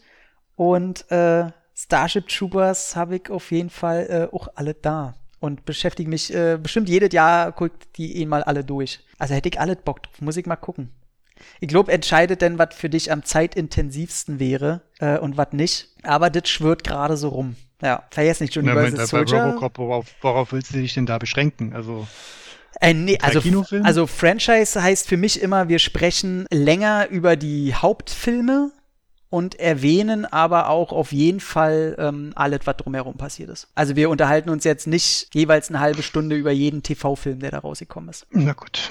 Den ich, äh, habe ich jetzt auch angefangen, ne? Die Serie aus den 90ern und die TV-Filme aus den End 90ern. So ein bisschen krasses Hit und Miss. Hast noch irgendwas zu sagen zu den Payday Debt Collectors? Nein. Ich denke mal, das haben wir jetzt einigermaßen zufriedenstellend und auch sehr ausführlich besprochen. Also, ja. Hat mir viel Spaß gemacht, über die Filme zu reden. Ey, wirklich, ne? Ist auch schön, dass das jetzt raus ist. Ich, ich freue mich auch, dass wir endlich äh, zwei Filme haben, wo man einfach so mit so einem Grinsen erzählt. Und ich möchte, das sind Filme, die möchte ich einfach unterstützen. Die besser sind, als ich gedacht hätte. Besser als der typische Scott Atkins äh, Klopper. Und äh, wie auf dem Cover der deutschen äh, Blu-ray auf jeden Fall steht, hat äh, Scott Atkins für Film School Rejects.com in einem Interview gesagt, ein sehr besonderer Film für mich, auf den ich stolz bin kann man eigentlich so jetzt abschließen. Ne? Das waren ja sehr warme Worte jetzt mal aus meinem. Ja. Äh, ne? Hört man ja auch nicht immer von mir. Und in diesem Sinne möchte ich sagen, Scott Atkins, Jesse Johnson, vielen, vielen Dank dafür. Wo findet man dich denn, Markus, überhaupt? Wo man mich findet. Ja. Also erstmal, wo man uns beide findet, denn Mhm. unsere Internetpräsenz, unsere Reichweitenerhöhung findet statt auf Twitter unter Bullet und Fist und unter Facebook unter Bullet und Fist. Uns einzeln findet man bei Letterboxd, den Tom als John Holmes, mich als den Nachtwächter. Mhm. Schreibt uns, sagt uns, was euch gefällt und was euch nicht gefällt. Dort könnt ihr uns antreffen. Also wie gesagt, schreibt uns, sagt uns, sagt uns Bescheid, was euch gefällt, was. Ich wiederhole mich. Ja, ey, Aber tatsächlich, ich, ich finde es sehr schön, ähm, um, um mal deiner Wiederholung einfach zu unterbrechen hier. Ich finde bei, bei äh, Letterbox tatsächlich sehr schön. Ähm, mittlerweile haben wir ja eine Freundesliste, die sich auch sehr viel mit man sieht's ja mit Actionfilmen, mit B-Movies so ein bisschen, nicht unbedingt mit dem größten Kommerz immer auseinandersetzen. Und ich merke das richtig, äh, richtig, oh, da, ich, da kam der Assi-Berliner durch. Ich merke das richtig, wie ich das mag, wenn da kommentiert wird und man über diese Filme spricht, weil Letterboxd noch nicht diese vereinnahmende, was Twitter, Instagram, Facebook, was weiß ich hab, dieses assige Kommentieren finde ich bei Letterboxd einfach komplett gar nicht. Das ist immer schön auf Augenhöhe, das ist lieb und nett und oft auch einfach sehr informativ und emotional. Ich mag Letterboxd Weil bei total. Letterboxd sind halt auch nur die Leute, die sich wirklich mit Filmen auseinandersetzen. Wenn bei Twitter oder bei sonstigen Social Media Kanälen einer, der vielleicht nur peripher mit Filmen zu tun hat, aber unbedingt seinen Senf dazu geben will, dann wird's wird's schnell ähm, äh, wirklich irgendwie unkritisch oder irgendwie Ja, nicht reflektiert. Es, es, dient, es dient, genau, nicht reflektiert, es dient meistens dann nicht ähm, dem normalen Austausch. Da will einfach nur dann meistens irgendjemand seine Meinung raushauen. Also nichts gegen die Leute, die uns bei Twitter und Facebook anschreiben. Hey, bitte, gerne. Ich weiß ja mittlerweile ähm, so ein bisschen einzuschätzen, wer bei uns ist, weil er mag, was wir hier machen. Und ähm, für euch, an euch alle erstmal ein herzliches Dankeschön. Auch an die, die uns jetzt seit einem halben Jahr, seitdem wir jetzt angefangen haben, dreiviertel Jahr, die Treue gehalten haben. Wir haben ja einen schönen, kleinen, festen Stamm. Also ich gehe mal aufgrund der Zahlen, die ich jetzt hier nicht nennen werde, mal davon aus, dass das auch immer wiederkehrende Menschen sind. Also erstmal ein herzliches Dankeschön an euch nochmal. Gerade so kurz vor Weihnachten, aber genau, müssen uns noch mal überlegen, ob wir eine Weihnachtsfolge machen. What the fuck hat ein Weihnachten damit zu tun? sehr schön, sehr schön. Ähm, nee, eine Weihnachtsfolge, äh, nee, brauche ich nicht. Also wenn, wenn jetzt äh, ein paar mehr ich Leute Da, ich habe da eine Idee, die besprechen wir aber nach der Oh, die besten Weihnachts-Action-Filme oder was? Nein, das besprechen wir gleich. Ich sehe das also, doch schon. Ähm, wir machen langsam mal fertig. Nein, ich möchte euch- noch euch eine Sache sagen. Hör auf, Markus! nein, ich sage jetzt Tschüss, weil ich muss den Titel auch noch raussuchen. Ich will jetzt hier das nicht unnötig in die Länge ziehen. Ja, denn äh, ich, ich sag dann aber noch ein Wörtchen. Und zwar kann man, äh, möchte ich auch die Art of Horror weiter unterstützen. Das ist nämlich ein Horrormagazin, für welches ich äh, schreiben darf. Natürlich. Die kommt, äh, ich glaube, alle zwei Monate kommt die, glaube ich, raus. Und ist ein super geiles Magazin, was ihr bisher nur äh, digital erwerben könnt, aber sieht sehr gut aus, dass wir die auch äh, bald in den Handel hieven können. Ähm, das sind die Leute, die vorher das X-Rated-Magazin geschrieben haben, für die äh, für die letzten Ausgaben ja auch schon tätig werden durfte. Und ich muss wirklich sagen, von Ausgabe zu Ausgabe wird das ein Mega-Magazin und ich finde, selbst wenn ich nicht für schreiben würde, das klingt jetzt natürlich immer sehr parteiisch, würde ich dieses Magazin, Magazin mega geil finden. Das hat eine geile Optik, finde ich zwei, drei Stufen höher ähm, gegenüber dem X-Rated-Magazin und ich muss wirklich sagen, wer sich für Horrorfilme interessiert, viele Interviews, viele Specials, hochwertige äh, Papierqualität und das ist ein geiles Magazin. Zum anderen gibt's noch den Entertainment-Blog, äh, über da, für die Quatsch, da haben wir gerade Steven Seagal-Special zum Beispiel aufgenommen. Ähm, ich mache da mein Van, meine Van Damme-Special und äh, generell wird da auch ein bisschen mehr über auch Kommerzproduktion geredet, aber auch so was wie Cobra Kai und so alles auch so ein bisschen, wir sind alle alte Männer, wir stehen auf 80er Jahre Unterhaltung. Das kommt da alles so ein bisschen vor. Und ich möchte auch noch eine Sache, die mir aufgefallen ist, benennen, die mir, ich merke, das immer wichtiger wird. Und zwar höre ich ja auch sehr, sehr viele Podcasts. Und ich kriege immer mit, dass da auch sehr, sehr viele Leute aus Berlin kommen. Und jetzt habe ich ein Charakterproblem meinerseits. Ich würde die Leute immer super gerne grüßen und sagen, ey, hier wollen wir nicht mal was in Kontakt treten oder wollen wir nicht mal was zusammen machen oder irgendwie was. Es kommen so viele Leute aus Berlin und ich habe einfach diese, weiß ich nicht, ob es mich peinlich berührt oder so. Ich will nicht immer so rüberkommen, wie wenn ich die mal anschreiben würde, ey, du, ich mache auch einen Podcast, wollen wir nicht was zusammen machen? So, das klingt für mich immer so, so ist so ein Anbiedern. Und wahrscheinlich ist es bei 90% der Leute totaler Quatsch, aber ich möchte sagen, wenn ihr aus Berlin kommt und ich krieg immer mit, wie wir auch, wenn das normal läuft, auch immer dieselben Pressevorführungen und so besuchen und weiß ich nicht was alles. Und ich möchte oder hätte das gerne, dass man viel mehr in Kontakt tritt, weil ich kriege das auch von anderen Leuten mit, dass man irgendwie komplett dieselbe Bubble hat, dieselben Leute mag, dasselbe hört, aber irgendwie man sich nicht traut, mal miteinander komplett zu quatschen, in Kontakt zu treten oder vielleicht auch gemeinsam mal Sachen macht und da hätte ich einfach mega Bock, dass man mehr zusammenkommt. Deswegen, wer da mal Bock hat, einfach in Kontakt zu treten. Berlin ist eigentlich mittlerweile auch ein Dorf, ihr kennt es. Quatscht mich auch gerne an, ob wir jetzt zusammen Podcast aufnehmen oder einfach über dieselben Filme quatschen. Ich hätte einfach mega Bock. Ich will, das klingt jetzt so, ich klinge jetzt wie Flash bei, ähm, bei Justice League, aber ich hätte gerne einfach viel mehr Filmfreunde. Die sind da und das finde ich cool, aber da ist noch mehr drin, sehe ich. Also das sehe ich, ich sehe da Möglichkeiten. In diesem Sinne sage ich äh, auch euch vielen lieben Dank für eure Podcasts oder Reviews oder was auch immer ihr alles macht. Meldet euch. Klingt jetzt so, der kein Pflaume. Gibt der Film lieber eine Chance. Ja, das waren meine letzten Worte. Ich bin nicht aus Berlin, ist mir also alles scheißegal. Ja. Tschüss! Macht's gut.